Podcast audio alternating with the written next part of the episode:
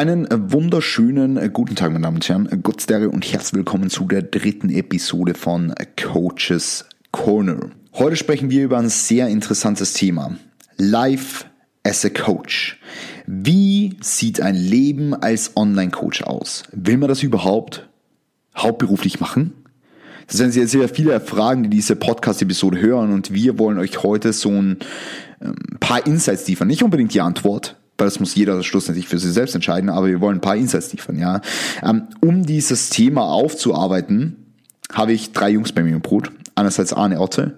Arne werden viele kennen von uh, The Art of Personal Training, ähm, ein sehr, sehr bekannter Podcast im deutschsprachigen Raum. Anthony Kuppe, ein guter Freund meinerseits, angehender Physiotherapeut und phänomenaler Coach, ja, der ebenfalls aus seinem doch eher stressigen FH-Alltag berichtet. Ähm, glaubt mir, ich weiß, wie der FH-Alltag eines Physiotherapeuten, eines angehenden Physiotherapeuten aussieht. Das ist nicht von schlechten Eltern, ja.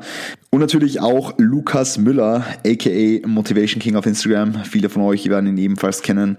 Ähm, er ist Bodybuilder, er ist Coach, er macht das äh, und brennt dafür, ja. Er, ist, er kommt auch aus dem Personal Training und ist jetzt eben hauptberuflich ins Coaching übergegangen. Ja. Und wir wollen uns jetzt heute diese, diese verschiedenen Perspektiven irgendwo anhören, ja, von nebenbei studieren bis hin zu eben vollzeitiger Online-Coach. Und ich will euch hier ein paar Insights präsentieren. Deswegen freut euch auf eine coole Konversation. Ähm, war stabil und ja, wenn euch diese Episode gefällt, dann würde es mich natürlich riesig freuen, wenn ihr das Ganze in den sozialen Medien teilt. Ähm, hilft dem Podcast unendlich viel weiter. Ja, ich wünsche euch viel Spaß und gute Rede um was es hier eigentlich gehen soll, ist nichts anderes. Also ich will jetzt keinen so einen rigiden Podcast haben, ich will keine Podcast-Atmosphäre. Ich will das einfach wie ein Gespräch betrachten zwischen vier Leute, die sich ähm, einigermaßen gut kennen, ja, und wir tauschen uns halt über genau dieses Thema aus, was ich euch da durchgeschickt habe. Ähm, ich denke, das ist einfach sehr guter Input, den wir auch für angehende Coaches und andere Leute nach außen tragen können. Vielleicht gerade was unsere Routinen, unsere Habits anbelangt, was, was, was Effizienz im Arbeitsalltag anbelangt und dann eben die Zeit, die wir entweder alleine verbringen, wie wir sie alleine verbringen oder mit anderen Mitmenschen verbringen und wie wir sie am besten managen. Ja, deswegen seid ihr alle da heute. Und ja, ähm, gemischte Gruppe, wie immer. Ja, genauso wie es, wie es von mir auch äh, in diesem Setting hier gewollt wird. Arne, magst du vielleicht anfangen, ähm, wie es dir heute geht, wie viel du geschlafen hast, äh, wer du bist und ähm, was so dein Lieblingsmeal derzeit ist in einem stressigen Arbeitsalltag? Okay. Die, Vor die Vorstellung, das ist immer schwer. Wenn ich äh, in anderen Podcast selber zu Gast bin, ist das für mich ganz ungewohntes Terrain. Ähm, ja, ich bin, glaube ich, mittlerweile seit zehn Jahren tatsächlich äh, Personal Trainer ähm, und Online-Coach mittlerweile auch, also den Großteil der Zeit Personal Trainer und seit drei Jahren dann auch äh, Online-Personal Trainer, also on und offline. So die Hybrid-Variante des Ganzen. Und äh, wie du ja schon äh, gesagt hast, seit sieben Wochen jetzt auch Vater. Also ein ganz neues Setup. Ne? Also vorher konnte man sein Leben komplett äh, dem Job widmen, dem Bodybuilding widmen und ähm, so wie es passt, halt auch den sozialen Kontakten widmen. Jetzt ist das aktuelle alles komplett von meiner Tochter auf den Kopf gestellt. Sie entscheidet komplett, wann ich was äh, zu welchem Zeitpunkt machen kann, wie viel Schlaf ich bekomme. Das heißt, äh, das Roboterleben eines Bodybuilders ist halt komplett nicht mehr möglich, äh, was für mich eine komplette Umstellung ist. Äh, deswegen ähm, habe ich heute aber sechs Stunden geschlafen, was wirklich ein Höchstwert ist. Von daher bin ich kognitiv äh, relativ gut am Start, äh, was an anderen Tagen schon anders war.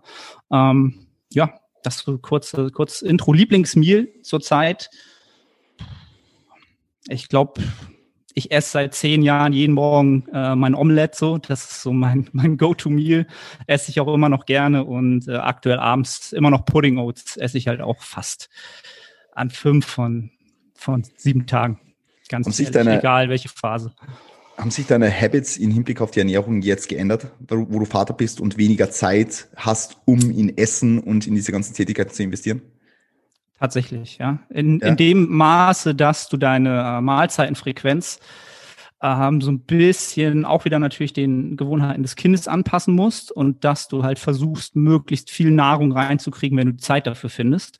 Das heißt, so wenn du früher gesagt hast, okay, ich versuche so meine vier, fünf Protein-Feedings zu haben über den Tag, ähm, habe ich die jetzt auch, aber das geht halt von 5 Uhr morgens bis 1 Uhr nachts meistens so. Also die Zeitspanne, in der du halt wach bist, äh, ist halt größer ähm, und von daher hast du halt keinen Rhythmus mehr. Also die Mahlzeiten sind halt sehr, sehr unterschiedlich, wann sie eingenommen werden. Sehr, sehr cool.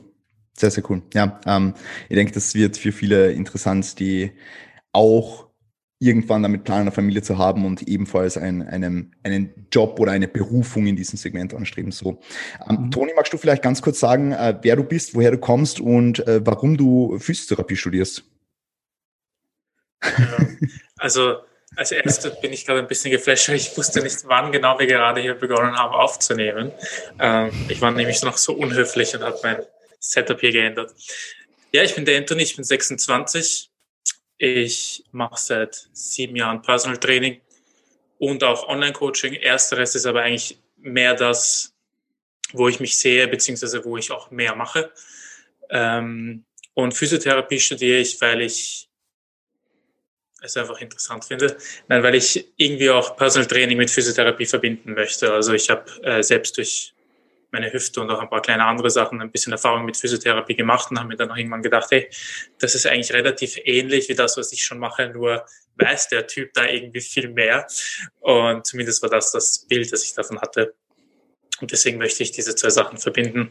Ähm, ich glaube, wie hier alle Anwesenden wissen, kann man das auch sehr gut, ähm, wenn man zumindest versucht, einen ein bisschen evidenzbasierteren Weg zu finden. Und ja, hat die, hat die ich damals bin nicht irgendwas... mehr so koffeinabhängig wie das letzte Mal, als ich bei dir war. das letzte Mal, als du bei mir warst, war es noch Progressive Master Talk mit Manu. Ja. Genau, da, genau. Da haben wir sehr viel über Koffein geredet, ja. ja. Sehr, sehr viel über Koffein geredet. Gute Zeiten. Ja.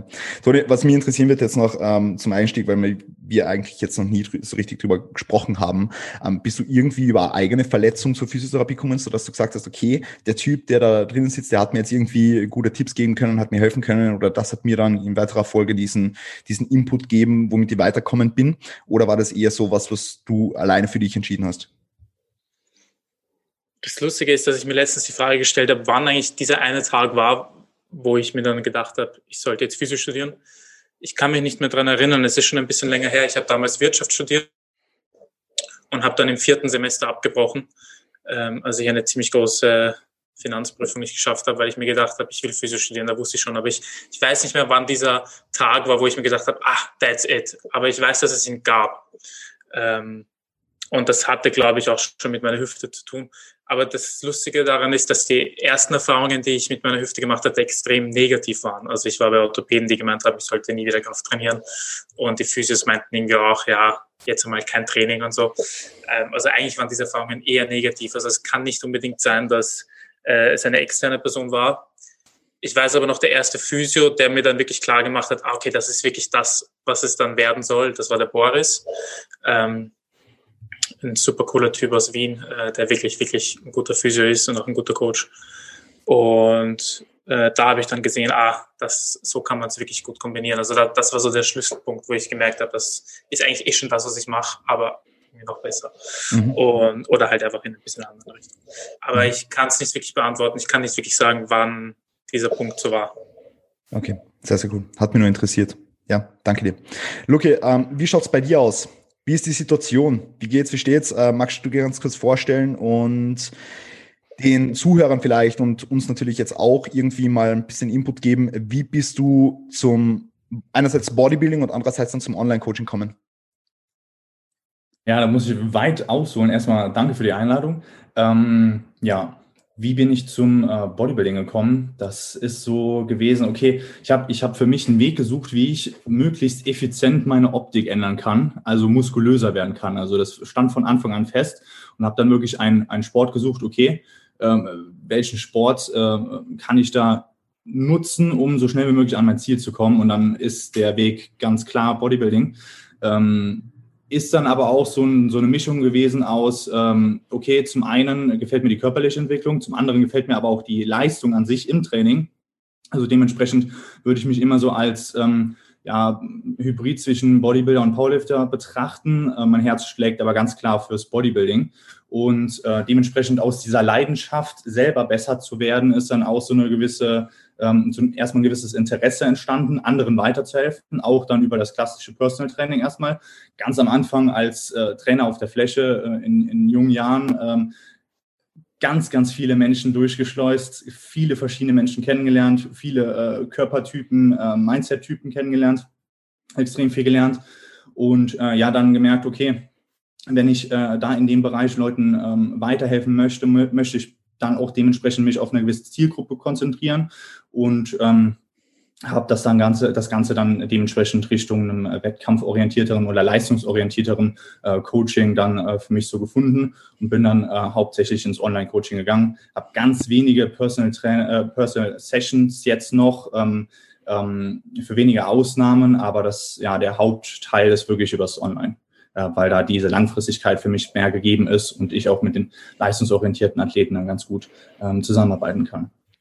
Genau. War, das, war, das, war das irgendwo, wo du angestellt warst als Person Trainer am Anfang oder hast du das schon selbstständig gemacht nach irgendeiner speziellen Ausbildung oder wie war das damals?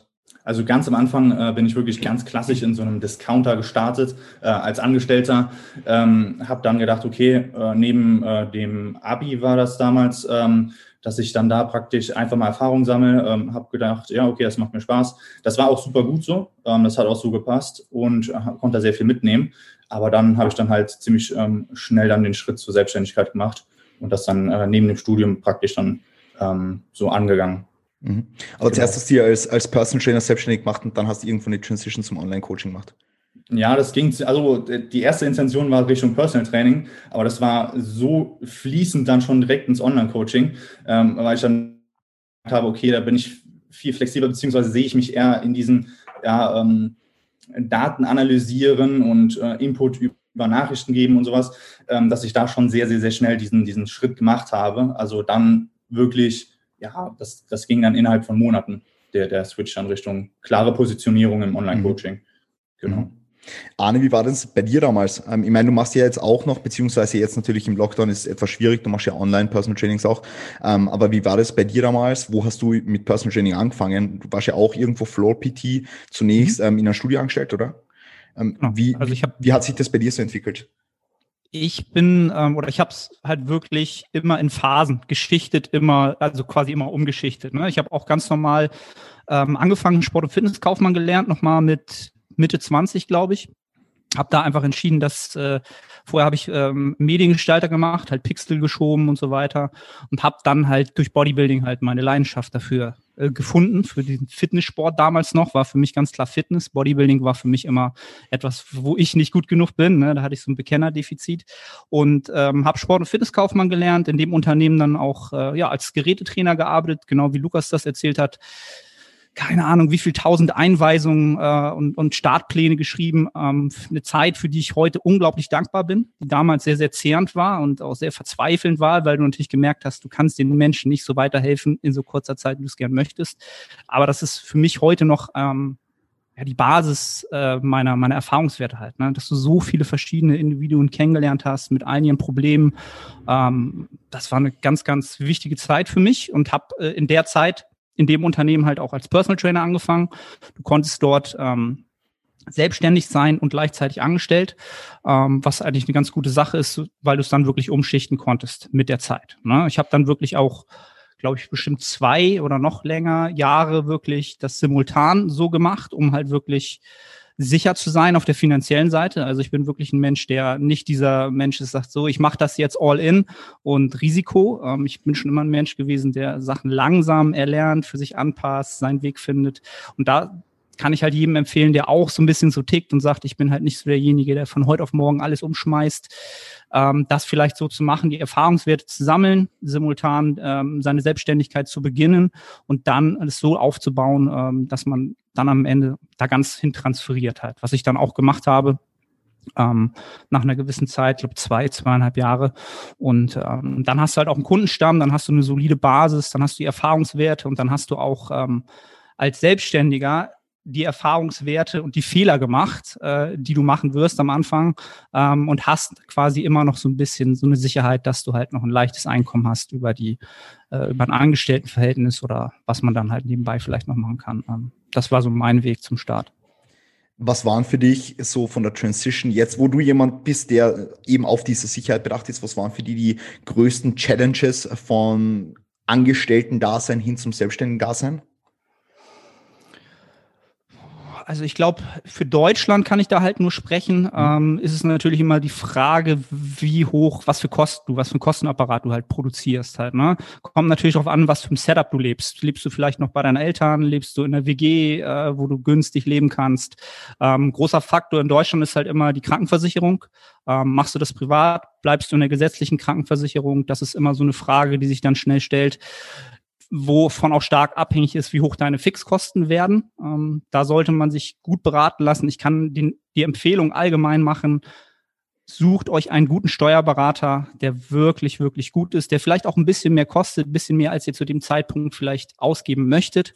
Ähm, einfach mal bei anderen Coaches umhören, die da ähm, ja, solide Erfahrung haben. Das wird euch viel, viel Pain ersparen, weil der euch wirklich beraten kann, ähm, wie ihr diese Transition von ähm, angestellt zu selbstständig so macht, dass ihr keine Nachteile davon habt oder finanziell halt zu viel zahlt, zu wenig zahlt. Das sind so Sachen, ähm, die ich in den zwei Jahren äh, ja auch mit einigen Schmerzen lernen musste, ähm, weil ich halt nicht so viel Geld ausgeben wollte für einen Steuerberater, wie ich es vielleicht hätte tun sollen. Mhm. Das ist mega interessant, weil in der letzten Episode habe ich auch mit, mit Jan, der, der Jenny und Nick haben wir über Investments geredet als als aufstrebender Coach, ja, in was soll man Geld investieren, haben wir halt geredet, na, natürlich irgendwo in die Weiterbildung, weil du musst das Wissen mitbringen, um deinen Kunden weiterzuhelfen, aber es hat niemand gesagt Steuerberater und deswegen finde ich das mega interessant, weil wenn ich jetzt an meine Zeit so zurückdenke, wo ich angefangen habe mit dem selbstständigen Dasein, mir, mir hat das auch unglaublich viel geholfen, dass ich einen Steuerberater an meiner Seite gehabt habe. Hätte ich keinen Steuerberater an meiner Seite gehabt, wäre ich da wahrscheinlich in der Buchhaltung und in diesem ganzen Kram, der damit verbunden ist, etwas untergangen, ja. Ähm, also mega, mega gut, dass du das ansprichst. Also für jeden aufstrebenden Coach äh, mega wertvoll. Toni, wie war das äh, jetzt bei dir? Weil du hast ja das, das Ganze mehr oder weniger nebenbei aufgebaut. Ja, also Personal Training Service, Online-Coaching und so weiter. Ähm, wie hat das bei dir damals angefangen, dass du gesagt hast, okay, ähm, Online-Coaching vielleicht, aber doch mehr Personal Training. Warum eher Personal Training? Wie hast du das für die abgewogen und ähm, ja, wie war da, damals deine Entwicklung? Auch vielleicht hinsichtlich der, Entschuldigung, auch vielleicht hinsichtlich der, der, der finanziellen Situation, aus welchem Background du da gekommen bist und so weiter und so fort. Es war grundsätzlich so, dass ich, äh, als ich meine Ausbildung gemacht habe zum Trainer, war ich gerade 19 und äh, ich wusste halt schon während dem Abitur bei uns damals, ich will das unbedingt machen. Ich wusste gleichzeitig aber auch schon, dass ich einfach zu jung bin. Also ich hatte damals schon irgendwie das Gefühl, ah, ich bin noch nicht einmal 20 und dann habe ich in den Studios gesehen, jetzt muss ich den 30-Jährigen die Geräte zeigen und so. Ich fühle mich da noch nicht so ganz gewachsen. Deswegen war das am Anfang relativ langsam. Also ich habe ähm, die ganze Zeit so Kassiererjobs gehabt, die ersten paar Jahre. Ich habe nach der Matura einfach gleich so in Vollzeit beim Penny heißt das bei uns, damit ich mir überhaupt mal die Trainerausbildung leisten konnte. Und das habe ich dann jahrelang weitergemacht, dann beim Hofer und dann halt immer weniger Stunden. Habe dann eben Wirtschaft studiert, aber es war halt immer so dieses, ich weiß, dass ich noch nicht gut genug bin, beziehungsweise einfach noch reifer und älter werden muss und habe es deswegen auch nie an die große Glocke gehängt. Also ich habe mich nicht als, als Trainer gesehen, sondern ich habe mich eher als jemand gesehen, der das sehr cool findet und unbedingt machen möchte. Aber ich war nicht der Personal Trainer, ich war halt eher mehr der Student und der beim Hof an der Kasse arbeitet. Und dann ist es halt über die Jahre so gewachsen. Das hat halt dann so drei, vier Jahre gedauert, äh, bis der Kundenstamm größer geworden ist. Ich habe am Anfang auch natürlich diese, diese typischen Jobs gehabt, wo man sieben Euro oder so beim Club Denio bekommen hat. Falls das jemand kennt. Ich glaube, das ist jetzt vom Fitin aufgekauft worden. Und da hat man halt dann auch zig Stunden ähm, gemacht, indem man halt Geräte eingeführt hat und Fragen beantwortet hat, was mir damals schon extrem viel Spaß gemacht hat. Ähm, was aber noch ein bisschen undankbar war. Weil der, wie der Arne das schon gesagt hat, man hat halt gemerkt, dass man einfach viel mehr Bindung zu den Leuten braucht und viel mehr Zeit, um wirklich was voranzubringen. Ähm, und so ging das dann über Fit-In und wurde dann immer mehr und mehr. Und ich glaube, so vor vier Jahren dann erst war das erste Mal, wo ich gesagt habe, okay, ich habe schon das Gefühl, dass ich jetzt hier mehr kann. Ähm, und das Online-Coaching kam dann auch erst über die Zeit immer mehr dazu. Das hat sich bei mir eigentlich so ergeben, dass ich halt die Personal Training Kunden, die ich schon länger hatte, dann halt irgendwann nur noch online betreut habe weil sie vielleicht nicht mehr im gleichen Studio waren oder einfach schon erfahren genug war, so dass sie eigentlich nur noch Trainingsplangestaltung gebraucht haben. Also das Online-Coaching hat sich am Anfang viel mehr für mich für, von den Personal Training-Kunden, die ich schon hatte, ergeben und nicht aber als ich akquiriere jetzt komplett neue Online-Kunden. Das hat sich dann erst mit der Zeit ergeben. Und ja, habe ich die Frage beantwortet? Ja, voll. Voll. Das ist äh, auch mega lustig, weil der Sherwin war bei der ersten Episode da und er macht ja auch nur PTs und mhm. er, er schafft es nicht, dass er Kunden vom PT ins Online-Coaching kriegt. Der da mit dir sicher mhm. auch schon besprochen haben. Deswegen, mhm. Arne, Luki, wie war das jetzt bei euch? Habt ihr Kunden vom Personal Training direkt ins Online-Coaching überführen können? Ähm, Arne, vielleicht. Ja, also, Entschuldigung. Ja, ähm, bei mir war es Genau, also bei mir war es wirklich so, dass ich ziemlich viele auch ähm, damals aus meinem alten Trainerjob schon akquirieren konnte. Ähm, ich habe gemerkt, dass dort wenige Individuen waren, die dann wirklich ambitioniert waren. Die konnte ich dann direkt binden, beziehungsweise ähm, konnte dann damals schon sagen, hier, pass auf, ähm, oder äh, andersrum, als ich signalisiert habe, dass ich äh, die, ähm, dieses Studio verlasse und dort nicht mehr weiter als Trainer arbeite, äh, kamen dann Fragen von wegen, ja, wie sieht's aus? Kann man da vielleicht dich ähm, privat kontaktieren und so weiter und so fort. Und ähm, dann habe ich dann praktisch das angeboten, habe gemerkt, okay, die sind wahrscheinlich dann viel weiter entfernt und werden dann wahrscheinlich auch umziehen und so weiter und so fort. Und habe dann halt diese Möglichkeit mit dem Online-Coaching angeboten. Das kam mir am Anfang aber auch noch so vor, dass das, ähm, also wenn man vorher nur ähm, Personal Training gemacht hat, ähm, kann man sich das auch gar nicht vorstellen, dass die Leute das annehmen, also dieses Online-Coaching. Und wenn man selber nicht davon überzeugt ist, dann schwappt das meistens dann auch auf die ähm, Personen über. Und wenn man aber denen das wirklich richtig detailliert erklären kann, hier pass auf, äh, wenn wir das online machen, dann kann ich dich auch viel länger betreuen. Ich habe viel möglich, also viel mehr die Möglichkeit, ähm, kleine Impulse stetig dir zu geben und dann immer zu kontrollieren. Und wenn die das dann verstehen, dann ist das meistens auch so, dass sie dann äh, ab einem gewissen ähm, Niveau, Trainingsniveau natürlich, also brutale Anfänger, dann macht das weniger Sinn. Aber ab einem gewissen Trainingsniveau äh, realisieren die das und nehmen das dann auch gerne an. Also da konnte ich viele praktisch mitnehmen, ja. Mhm. Wie war das bei dir, Anne? Also ich, ich würde sagen, in meinem Szenario sind das für mich zwei äh, tatsächlich unterschiedliche Arbeitsfelder für mich. Ähm, einfach aus dem Grunde heraus, in dem Studio, in dem ich damals halt die Ausbildung auch gemacht habe, bin ich heute noch Personal Trainer, halt, halt nur noch zur Miete. Also ich bin da eingemietet, zahle eine Miete und kann da mit den Klienten dann arbeiten. Ähm, in fünf Studios in Hamburg, was halt sehr, sehr gut ist, weil äh, Klienten halt in verschiedenen Stadtteilen wohnen. Ähm, diese Klienten in den Online-Bereich zu übernehmen, äh, war für mich halt nie eine Option oder war auch nicht wirklich nötig, ähm, weil die eigentlich, ähm, wie, wie nennt man das, die, die Kundenretention, die war immer recht hoch. Also der Kundenstamm war dann relativ stabil ähm, und so habe ich halt konstant mit den Leuten zwei, dreimal die Woche trainiert. Das heißt, äh, die Betreuung hast du dann halt wirklich eins zu eins. Ähm, da kann man natürlich auch zwischen den Zeilen viel klären. Das ist schon eine sehr, sehr intensive Arbeit. Ähm, und der Online-Bereich, also das Einzige, was ich da übernommen habe, sind natürlich irgendwann meine Tools, die ich im Online-Bereich nutze, um natürlich auch meine äh, Personal Training-Klienten ähm, damit zu monitoren und ähm, entsprechend zu kommunizieren, äh, wenn man halt mal eine Zeit lang nicht zusammenarbeitet, die im Urlaub sind oder auf Geschäftsreise sind, solche Sachen. Ähm, aber sonst ist es für mich halt eine Sache, das sind ganz klar Gen-Pop-Klienten, die teils schon sehr ambitioniert sind für einen Gen-Pop-Klienten halt so, ne? Aber das sind halt nicht die Klienten, die ich halt im Online-Coaching habe, die ganz klar Richtung äh, Hypertrophie-affine, äh, Bodybuilding-affine Menschen sind, die, die ich dann, ähm, als ich den Schritt ins Online-Coaching gemacht habe, einfach aus Interesse ne, weil ich einfach auch mal mit den wirklich ambitionierten Menschen zusammenarbeiten wollte, ähm, ganz klar über den Podcast generiert habe, über Arbeit im Social-Media-Bereich generiert habe. Ähm, und das ist für mich heute noch, ähm, sind das zwei verschiedene Arbeitsfelder, äh, was mir aber auch sehr, sehr viel Spaß macht, so dieser Hybrid ähm, zwischen Schreibtisch und im Studio sein, auf dem Gymfloor. Ähm, was aber vielleicht auch jetzt durch die aktuelle Situation bei mir jetzt sich wahrscheinlich auch mit dem Kind deutlich mehr Richtung Online ähm, entwickeln wird oder zwangsweise entwickeln muss, äh, warten wir es mal ab. Ja, weil es einfach für mehr Flexibilität jetzt in den Alltag erlaubt. Ja. Okay. Genau. Okay.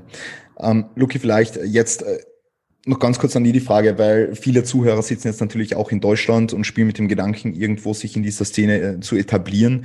Ähm, da ist jetzt natürlich bei vielen der Hintergedanke, okay, wie viel Kunden brauche ich jetzt wirklich, um davon leben zu können oder wie viel PTs muss ich machen, um davon leben zu können und so weiter.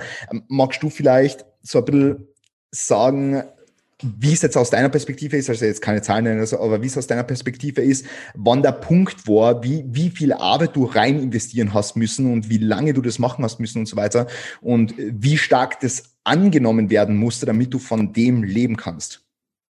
Mhm. Okay, ähm, ist natürlich eine, ist eine, tiefe Frage. Also ähm, ich möchte auf ein paar Punkte eingehen. Äh, mhm. zum einen äh, war es für mich so ein fließender Prozess, ähm, dass ich von Anfang an nicht so skalierend denken konnte, weil ich natürlich ganz am Anfang nicht so effizient arbeiten konnte, wie ich jetzt arbeite. Und damit meine ich nicht, dass dann wirklich die, also dass die Qualität darunter leidet, sondern das ist mir von Anfang an wichtig gewesen äh, und deswegen hat man auch irgendwann eine Deckelung. Wenn man wirklich Qualität als Anspruch hat, kann man nicht unendlich skalieren. Äh, da gibt es viele, ich sage es wirklich ganz offen, Bullshit-Coaches im Online-Coaching-Bereich, ganz klar, die dann einmalige Programme verkaufen, wirklich Massen abfertigen. Äh, das ist nicht nur im, im, im Sportbereich, das ist in allen anderen Bereichen, wo es Online-Coaching gibt. Aber wenn für einen selbst Qualität Anspruch ist, dann ist es auf jeden Fall gedeckelt. Äh, von Anfang an äh, konnte ich aber noch nicht oder, oder erkennen, wo denn meine Deckelung vielleicht ist. Also das war wirklich so ein, Prozess, weil ich gemerkt habe, ich werde immer effizienter. Ich kann der Person XY genau das sagen, was sie hören muss in dem Moment. Ähm, vielleicht ehrlicher, direkter kommunizieren oder halt auch wirklich mit den verschiedenen ähm, Personen mit den verschiedenen Charakteren besser umgehen. Also diese Prozesse konnte ich dann halt dementsprechend ähm, stetig verbessern und konnte dadurch dann auch erkennen, okay, jetzt kann ich vielleicht doch nochmal fünf Klienten mehr aufnehmen, nochmal fünf Klienten mehr auf, äh, aufnehmen, ähm, ohne dass die Qualität dementsprechend darunter leidet.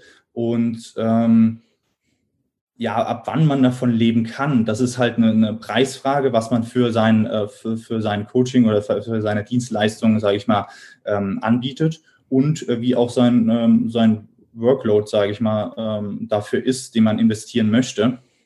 Und ähm, es ist halt, es ist halt wichtig, dass man da für sich so sein, sein, äh, sein Ding findet. Also man, ich sag mal, bei einem soliden Preis, um, um eine grobe, einen groben Richtwert zu, zu geben, ähm, kann man als Single mit ähm, Unterkante 15 bis 20 Klienten je nach Preis, sage ich mal, damit geht das schon ganz gut. Ähm, aber da ist halt die Frage, wie ist der Lebensstandard, ähm, ähm, wie ist das eigene Konsumverhalten, möchte man vielleicht auch Rücklagen bilden, weil man als Selbstständiger eben darauf angewiesen ist, Rücklagen zu bilden. Ganz, ganz wichtig, das vergessen die meisten. Und ähm, wie sieht die Familienplanung aus? Also je mehr ähm, ähm, wenn ich jetzt zum Beispiel ähm, paar Jahre weiter denke und mich dann zum Beispiel in der Situation von Arne sehe, da muss ich natürlich jetzt schon äh, dran denken, okay, ähm, ich muss so arbeiten, dass es dann irgendwann auch mal möglich ist, äh, wenn ich damit jetzt anfangen würde. Ne? Das sind alles Punkte, die man auf jeden Fall berücksichtigen muss und in dem Moment dann ähm, ähm, sich gedulden muss in manchen Momenten, weil man es noch nicht so ganz einschätzen äh, kann, aber ähm, trotzdem früh genug immer wieder langfristig denken oder langfristig denken sollte, damit man halt vorausschauend das Ganze äh, in die Wege leiten kann. Mhm. Sehr, sehr cool. Ja, ich frage das deswegen, weil viele denken immer, wenn, wenn man so relativ offen drüber redet, ja, viele, viele denken dann, okay, man verlangt jetzt beispielsweise 200 Euro und man hat dann 20 Kunden und boah, was, 4000 Euro verdienst du und keine Ahnung was und dann, na, du musst jetzt noch 20 Prozent Mehrwertsteuer beziehungsweise Umsatzsteuer musst du dann jetzt noch weg und dann noch ähm, 40 bis 50 Prozent noch einmal Steuern abziehen und so weiter und was bleibt dir am Ende? Ja, vielleicht 1500 Euro. Ja, also ich, ich, ich frage das deswegen, weil ich den Leuten, die da jetzt zuhören, einfach ein bisschen realistische Expectations vermitteln will von dem, was es benötigt, um wirklich davon leben zu können. Und so wie du schon richtig sagst, nicht nur davon leben zu können und sein, sein, sein Dach über dem Kopf und sein Essen zu bezahlen, sondern eventuell auch Rücklagen, auch eventuell, wie ihr vorher schon angesprochen habt, Lukas Arne, ähm, Krankenversicherung und all seine Sachen. Das sind alles Dinge, über die sich die wenigsten Leute beim Eintauchen in das Gedanken machen. Und deswegen will ich einfach nur, wie gesagt, ja. real, äh, realistische Erwartungshaltung schaffen.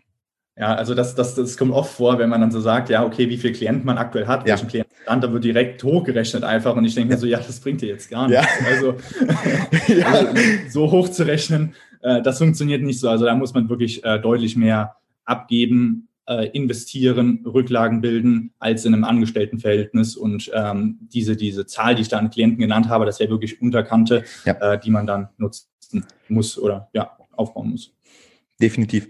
Ähm, wie hast du für dich deine, deine, deine Grenze an Workload erkannt? Weil du jetzt gesprochen hast, okay, die, ja, ja. Ja. Die habe ich immer noch nicht so ganz erkannt. also, äh, also ich, ich habe Phasen, wo ich denke, Die ja. Frage okay, ist hier, ob man sie erkennt oder ob man sie akzeptieren möchte. genau, ja. Ich habe äh, ich hab manchmal Phasen, wo ich so denke, okay, ähm, jetzt sollte ich nochmal so, so ein bisschen einfach eine Pause einbauen. Ähm, gut, jetzt durch, durch Corona ist, denke ich mal, bei vielen eine Wachstumspause, sage ich mal, eingesetzt äh, worden.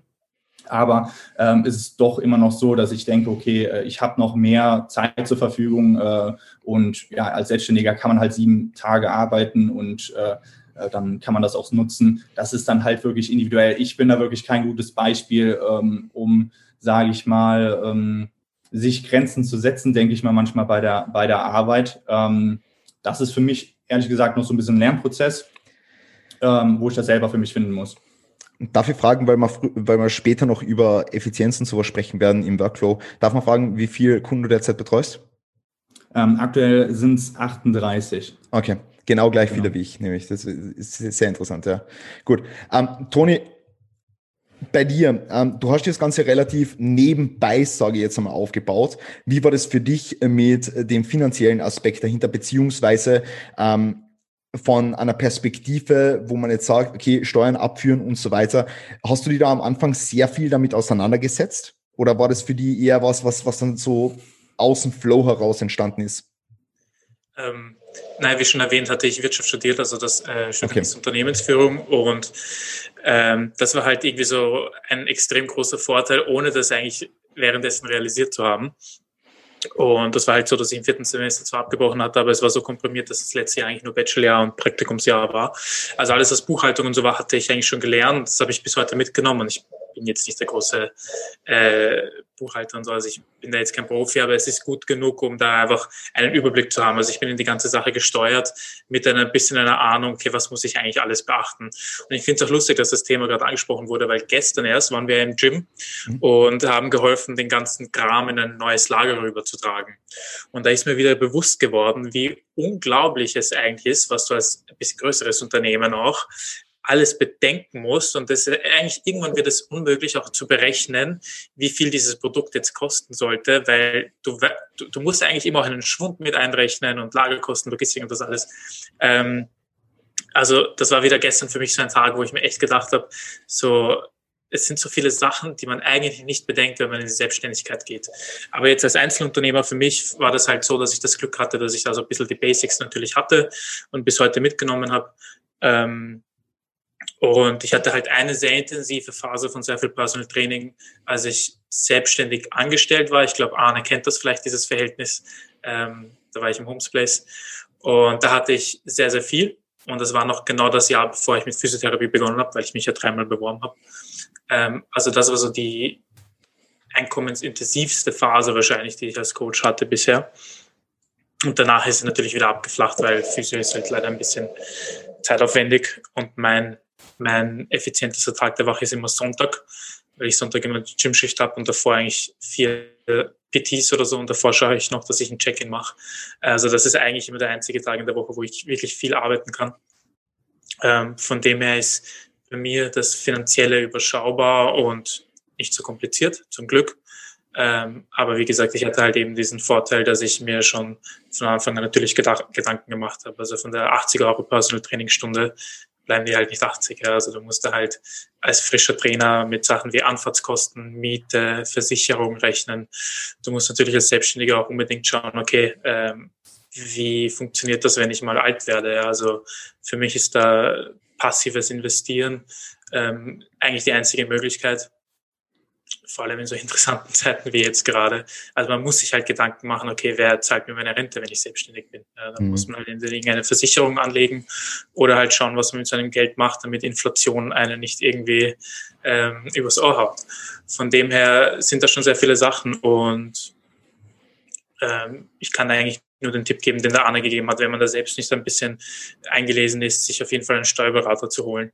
Mhm. Ähm, das, das Return on Investment den man bekommt, ist einfach riesig, weil ein Steuerberater ist auch nicht günstig, ist klar, ist recht nicht, wenn das ein erfahrener und guter ist, aber es ist einfach riesig, weil der kann dich, der kann dich im Endeffekt wirklich äh, vor Sachen warnen, die dich im Endeffekt Tausende an Euro kosten, äh, wenn am Ende der, des Jahres dann nochmal was reinkommt. Von dem her äh, war das so ein bisschen mein Glück und Ich frage mich schon wieder, ob ich die Frage beantworte. Ja, voll, voll. Toni, du machst das grandios, ja. Du machst das grandios. Du hast schon lange keinen Podcast mehr gemacht, oder? Länger nicht, ja. ja. Ja. Bin ganz excited. Ganz geil. Perfekt. Anne, ähm, du jetzt als, also jetzt werden wir so ein bisschen in die nächste Thematik eintauchen, nicht, dass sich jetzt die einen oder anderen fragen, was jetzt los ist. Ähm, Anne, du jetzt als frisch gebackener Familienvater, ähm, da wird man sich jetzt fragen, wie sieht so ein typischer Tag jetzt bei dir aus? Ja, weil du machst das mhm. Vollzeit, du machst jetzt, wie gesagt, Online-Person-Trainings während, während Corona und so weiter. Du machst deinen ganz normalen Online-Coaching-Kram, so wie wir auch, ja. Ähm, deswegen jetzt an dich die Frage, weil es wird sich ja mördermäßig viele interessieren, weil es ist ja, es ist, sind ja immer Anforderungen da, ja, die an dich gestellt werden von der Kleinen, ja. Deswegen, wie gestaltest du jetzt so deinen Tag für dich? Welche Routinen hast du für dich etablieren können, die du jetzt vielleicht nicht immer so umsetzen kannst, wie du es gerne umsetzen würdest? Ähm, und was sind so die Herausforderungen in, in deinem Alltag gerade? Mhm. Genau, du hast es eigentlich schon angesprochen. Routine ist halt nicht möglich. Das ist die größte, größte Anforderung, die ich jetzt äh, zu bewältigen habe und auch die größte Anpassung, die ich zu bewältigen habe. Wenn ich vorher halt äh, ohne Probleme irgendwie meinen Tag von morgens um sechs bis abends um zehn halt durchplanen konnte, sechs, sieben Tage die Woche, ähm, weil meine Frau mich so kennengelernt hat äh, als Selbstständigen und als Getriebenen, wie wir, glaube ich, alle so ein bisschen sind, ähm, ist es jetzt einfach so, dass ich äh, ja ganz klar Prioritäten setzen muss. Das sind ganz klar die Klienten natürlich, die Arbeit, äh, dann Priorität. Die erste Priorität ist die kleine, ganz klar, weil sie auch entscheidet, wann ich was machen kann. Aber die erste Priorität danach ist dann ganz klar die Klientenarbeit. Und ähm, ja, früher war es halt so, dass ich meinen Tag komplett von jeder Minute durchgetaktet hatte. So, das ist auch etwas, was, was ich sehr gerne gemacht habe, was mir in gewisser Weise Spaß gemacht hat, wie uns Bodybuildern das halt immer Spaß macht, äh, ne, so wie so ein Roboter zu leben. Und jetzt muss ich halt jeden Tag schauen, wann ich es wie hinbekomme und so langsam sich vielleicht irgendwie ein Rhythmus ähm, einspielt. Aber aktuell ist es halt so, wir stehen halt auf, wenn die Kleine aufsteht, dann wird halt gefrühstückt und dann habe ich halt meine Zeitfenster, wenn sie schläft über den Tag, ähm, was mich aber auch wieder gelehrt hat, dass du ganz klar noch effizienter wirst, wenn du weniger Zeit zur Verfügung hast. Ne? Also wenn ich früher für, für ein Check-in, für eine Check-in-Runde von fünf, sechs Check-ins vielleicht zwei, drei Stunden gebraucht habe, schaffe ich das heute immer in ähm, ohne dass die Qualität darunter leidet, sondern weil ich einfach zwischendurch nicht noch mal kurz bei Instagram reingehe, nicht noch mal kurz irgendwie andere Mails checke, nicht noch mal kurz ein Telefonat annehme. Dann ist Flugmodus, dann wird zwei Stunden gearbeitet, weil die Zeit auch einfach nicht anders da ist. Ähm, das, das ist ein sehr, sehr positiver Effekt. Ähm, und alle muss ich jeden Tag finden. Das ist tatsächlich etwas, wo ich mittlerweile gut klarkomme. In den ersten zwei Wochen war ich fix und fertig, weil da kam hinzu, dass dann der Lockdown kam. Ähm, die ganzen, wisst ihr auch, die ganzen Trainingspläne mussten umgeschrieben werden und ich hatte halt den Pain, dass ich eigentlich noch weniger Zeit hatte, um das zu tun. War das die doppelte Arbeit und die Hälfte der Zeit. Ähm, das war sehr, sehr stressig, ähm, aber halt auch wieder eine lehrreiche Zeit, äh, dass man halt eigentlich viel mehr schaffen kann, wenn man muss. Äh, ja. Mhm. Wie viele, wie viele ähm, Check-ins von Online-Kunden hast du in so einem typischen Wochentag? Also ich versuche nicht mehr als sechs Check-ins zu haben. Meistens okay. vier bis sechs. Das ist so, was ich äh, täglich habe, weil ich aber halt auch ganz klar, muss man dazu sagen, halt diesen Hybrid mache zwischen Personal mhm. Training und Online-Coaching halt. Ne? Also im Online-Coaching habe ich so 20 plus und äh, Leute, die ich so betreue, sind halt auch so 15 bis 20. Das heißt, ähm, das, da sind meine Tage halt, waren sie früher halt perfekt aufgeteilt halt. Ne? Ja, klar. Ah, und, und, und wie viel Online-Trainings machst du jetzt zu der Corona-Zeit? Ungefähr? Ich würde sagen, es sind so sechs, sechs bis acht die Woche. Okay. Ne? Okay, also ähm, doch, was ja. schon sehr, sehr wenig ist, was vorher halt 20 bis 30 waren, sind jetzt sechs bis acht. Das ist mhm. natürlich ein deutlicher Einschnitt, weil halt viele es auch nicht äh, machen wollen, weil sie wie es umzusetzen ist. Halt, ne? Also wenn du halt Klienten hast, die im Schnitt wahrscheinlich eher 30, 40, 50, vielleicht sogar 60 sind. Ich habe auch eine Klientin, die ist mittlerweile 75, wird sich nicht mit ihren Earpods vor ihr iPad setzen und sagen, okay, jetzt äh, machen wir halt das, was wir im Gym machen. Äh, von daher habe ich da ein bisschen mehr Zeit aktuell, was halt durch die Kleine aber sich komplett amortisiert. Ja, ja. Definitiv, ja, es hängt immer vom, vom Klientel ab, denke ich, ob die das auch wirklich ähm, alles so umsetzen können und umsetzen wollen. Ja, definitiv. Ähm, wie viel Zeit geht es dann für Online-Trainings und für die Check-ins und für Programmings für Online-Kunden und so? Was würdest du sagen, was an einem durchschnittlichen Arbeitstag für, für Zeit, für Arbeit ähm, drauf geht? Für Online-Coaching, also wenn ich Programmings, also neue Programmings mit einrechne, Administration, Support, würde ich sagen, am Tag zwischen ja, drei und vier Stunden real. Wenn man dann halt noch die ganze Support-Arbeit oder die ganze Podcast-Arbeit, alles, was man halt äh, macht, um den Kundenfluss aufrechtzuerhalten, mit einrechnet, dann sind es wahrscheinlich eher fünf, sechs, mhm. sieben, acht, keine Ahnung. Okay. Äh, ja, ja, äh, ja ich, ich denke, irgendwann verliert man den Überblick, weil ich denke, wir alle machen das auch sehr, sehr gern. Ja, und sich jetzt Gedanken darüber zu machen, oh wie viele Stunden habe ich jetzt eigentlich gearbeitet und äh, ich muss das irgendwie ein bisschen runterbringen, äh, zu viel Arbeit ist schlecht so. Ich, ich glaube, darüber macht sich jetzt keiner von uns Gedanken, würde ich jetzt mal behaupten, ja. Ohne das jetzt irgendwie gut oder schlecht zu werten oder so, aber es ist einfach so, dass wir das, was wir machen, gern machen, sonst wären wir jetzt nicht da, ja. Und dass wir jetzt da an einem Podcast Roundtable sitzen, das macht uns ja auch Spaß irgendwo. Ähm, demnach machen wir uns jetzt da keine Gedanken, okay, sind das jetzt zwei Stunden mehr Arbeit heute? Ja, nein, keine Ahnung. Ja. Ist immer schwierig. Ist immer schwierig. Ja. Aber umso schwieriger ist es dann auch, jetzt gerade vielleicht in deiner Position noch einmal, ähm, dass man Arbeit und das Familienleben daheim nicht so vermischt, ja. Weil du letztens auch gesehen, du hast jetzt beispielsweise die, die, die Kleine nebenbei, wenn du jetzt trainierst und alles sowas. Und das, wie schaffst du es da, dass du da irgendwie doch eine, eine Grenzen hast zwischen, zwischen dem Familienleben und zwischen dem, dass du dir dann wieder hinsetzt auf deinen Schreibtisch und arbeitest? Mhm. Also da, dazu muss ich ja sagen, klar, das ist jetzt eine andere Situation mit der Kleinen. Mhm. Dazu kann ich aber den Rat geben an jeden, der jetzt noch keine Kinder hat, ähm, ganz vorher mit seinem Partner, mit seiner Familie, mit seinem WG-Umfeld, alle, mit denen man halt jeden Tag Kontakt hat, ganz klar zu kommunizieren, dass man halt zu Hause arbeitet. Ja, dass man zwar, äh, man ist selbstständig, man kann zu Hause arbeiten, man kann zwischendurch mal in die Küche gehen, aber dass man ganz klare Zeitfenster hat und vielleicht auch Räumlichkeit trennt, wo man sagt, wenn ich da bin, arbeite ich. Mhm. Ähm, und das ist jetzt nicht so, da bin ich nicht da. Das war mhm. für mich etwas, was für mich ganz, ganz wichtig war, als ich angefangen habe, im Online-Coaching zu Hause zu arbeiten, ähm, dass ich hier jetzt mein Büro habe und zu bestimmten Zeiten einfach nicht zu Hause bin. Ja, das äh, weiß meine Frau, das meistens respektiert sie das auch. Klar gibt's auch mal Notfälle oder irgendwas ist, da kann man das äh, außer Kraft setzen, aber ein Großteil der Zeit muss man halt wissen, wie man wirklich Räumlichkeiten trennt zeitlich, räumlich ähm, und das einfach mit seinen Menschen um sich herum einfach ganz klar kommuniziert, ähm, damit die halt wissen, was man da gerade tut, was bei Selbstständigen, wie wir eben schon rausgekriegt haben, immer so ein fließender Übergang ist zwischen äh, Arbeit, äh, Mischung aus sozialen Kontakten, die dann auch wieder selbstständige Kontakte führen, Geschäftskontakte führen. Das ist halt sehr, sehr schwer zu trennen. Deswegen, ich muss es halt räumlich trennen. Das mhm. hat mir enorm geholfen. Ja. ja.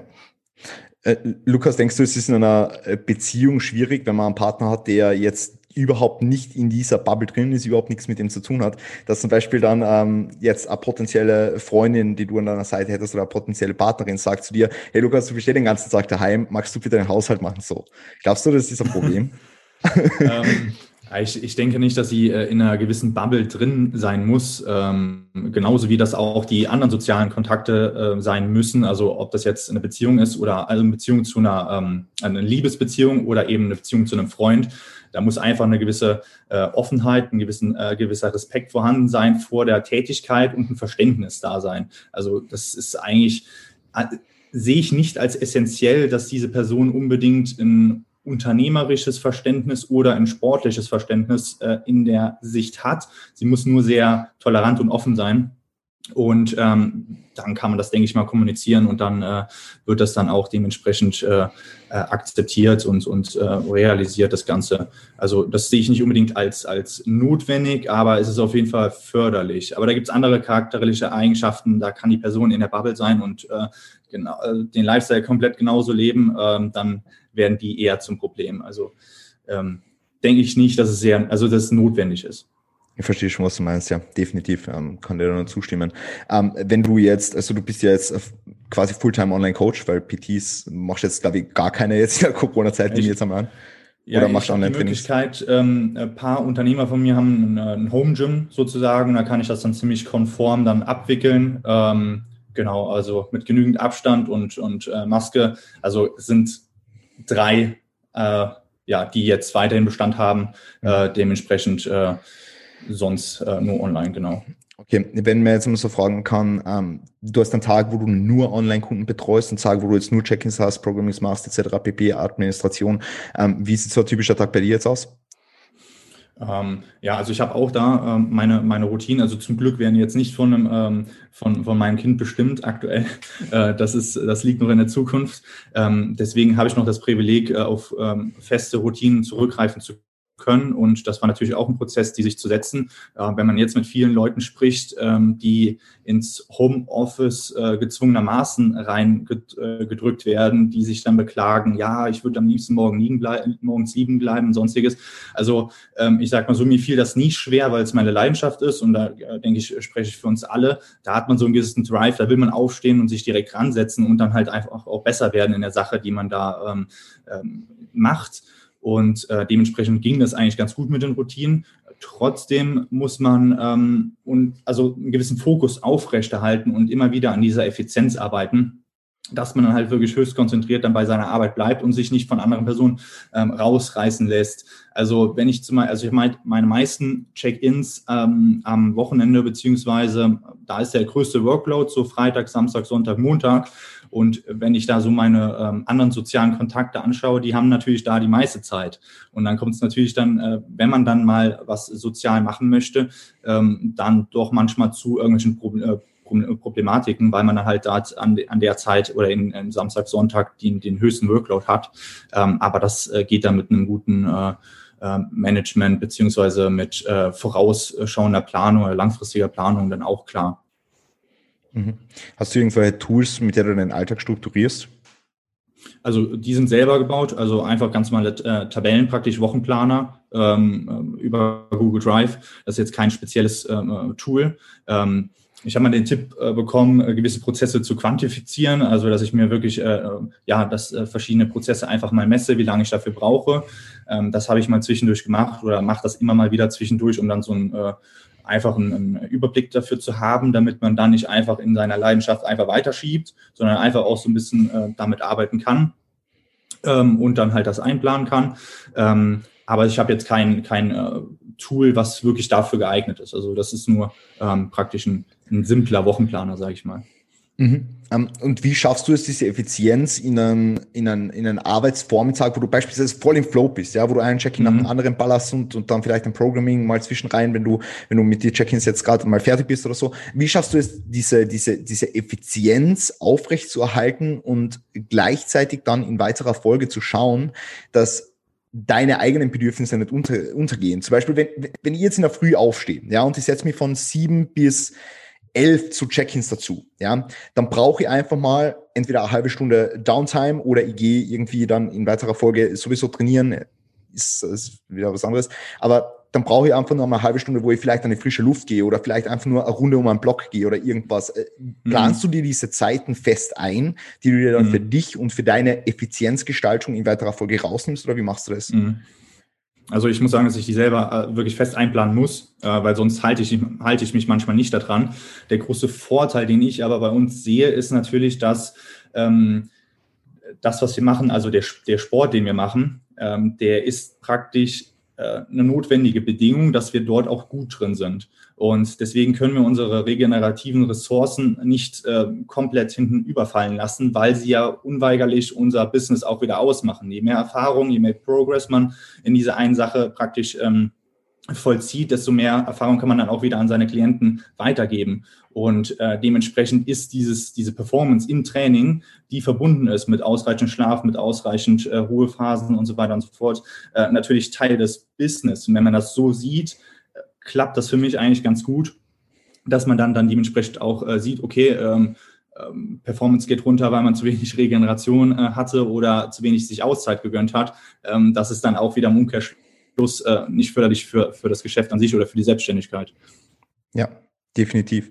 Und ich denke, man muss auch den, den Aspekt der mentalen Gesundheit irgendwo berücksichtigen, denn nur wenn es uns jetzt allen als Coaches selber gut geht, können wir für unsere Klienten das, das, das bestmögliche Ergebnis ja, liefern. Ja. Absolut. Also wenn wir vor dem PC sitzen und uns bei jedem Check-in denken, oh, ich bin schon so fertig und ich back gar nichts mehr heute und keine Ahnung was, dann kann ich nicht e- effektiv ja. arbeiten. Dann kann ich nicht das beste Ergebnis für einen Klienten generieren. Dann kann ich nicht bei jedem Feedback einfach voll präsent sein, voll abliefern. Und das ist aber der Anspruch, den wir alle an uns, denke ich mal, selbst haben. Ja, in jedem Personal Training, in jedem Feedback voll präsent zu sein und einfach das bestmögliche Ergebnis für diesen Zeitraum zu liefern. Ja, ähm, da ist eben das, das eigene Wohlbefinden, denke ich, auch nochmal im Vordergrund. Deswegen, also das muss man definitiv so einplanen, weil sonst äh, geht in weiterer Folge alles in dieser Abwehrspirale unter. Absolut, ja. Auch ähm, in Bezug auf, äh, sorry, ja. in Bezug auf die äh, emotionale Intelligenz einfach einen gewissen, ähm, ja, eine gewisse Tiefe äh, abliefern zu können, dass man sich dann auch in die jeweiligen individuellen Probleme reinversetzen kann. Wenn man so seinen eigenen Emotionen gar keinen Raum lässt, ähm, dann ist es wirklich sehr schwer, ähm, anderen zuzuhören und dann auch dementsprechend qualitativ hochwertige Tipps zu geben. Und ähm, das ist ja das, was dann unsere Arbeit auch ausmacht. Zu 100 Prozent. Zu 100 Prozent. Toni, ich würde jetzt gern bei dir einhaken noch, ähm, weil ich habe damals so schön mitverfolgen können und ich denke, ganz viele andere Leute haben das auch gemacht beim, beim Podcast, beim Jahren damals noch, ja, wie du aus der Prep raus bist, ins FH-Studium rein, ja, und dann das Training irgendwie vom Stellenwert auch immer ein bisschen einen geringeren Stellenwert kriegt hat, ja.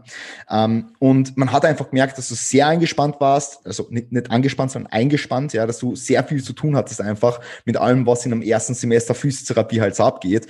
Deswegen, wenn du jetzt nochmal auf diese Zeit zurückblickst, beziehungsweise die FH für sich hernimmst, jetzt ist wieder was anderes, jetzt bist du im Praktikum und so weiter, ist sowieso wieder andere Alltagsgestaltung. Aber wenn du diese doch stressige FH-Zeit, wenn man das so nennen kann, hernimmst, in Kombination mit eventuell einer Partnerin, in Kombination mit Training, in Kombination mit einem Online-Person Training Service und in Kombination mit deinem Hands-on Person Training Service. Ähm, wie wichtig war für dich damals oder ist es heute noch Planung, Organisation? Wie managst du das? Und vor allem für dich noch ganz, ganz wichtig, wie managst du das Thema Schlaf adäquat? ähm, ja, also Arne hat es vorhin auf den Punkt gebracht. Also was unmöglich war, vor allem im ersten Semester, war äh, Struktur, Ordnung, Routinen. Das, das, das hat gar nichts mehr gegeben, weil die Tage waren halt sehr unterschiedlich, weil du hattest einerseits dann im Anatomischen Institut stundenlang. Und, also ich habe wirklich Wochen gehabt, wo ich einmal die Woche trainiert habe, dann Ganzkörper, ähm, weil es für mich keine Option war, weniger zu arbeiten. Das wollte ich einfach nicht. Und äh, vor allem, weil es einfach schwer ist, wenn du dich an einen gewissen Workload auch in finanzieller Hinsicht gewöhnst, willst du da halt einfach nicht runter. Und deswegen war es, war es wirklich extrem schwierig, was, was Struktur angeht. Und das hätte ich im Nachhinein vielleicht besser machen können. Ähm, aber vielleicht auch nicht, weil ich halt eben gerade frisch aus einer Prep rausgekommen bin, aus der ich eigentlich relativ unglücklich war, weil die Prep eigentlich eine super Prep war. Ähm, und alles gut lief, aber ich habe halt einfach mein Ziel nicht erreicht. Und jeder, der schon mal an dieser Position war, weiß, dass man danach einfach äh, seine Wochen braucht, um sich wieder zu finden, neue Ziele zu setzen.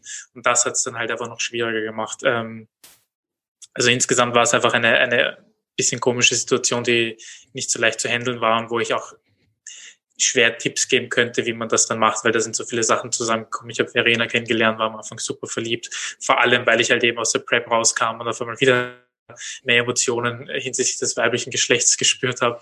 Und deswegen war das einfach eine Phase, wo ich schwer irgendwie jetzt sagen kann, das und das ähm, kann man da machen.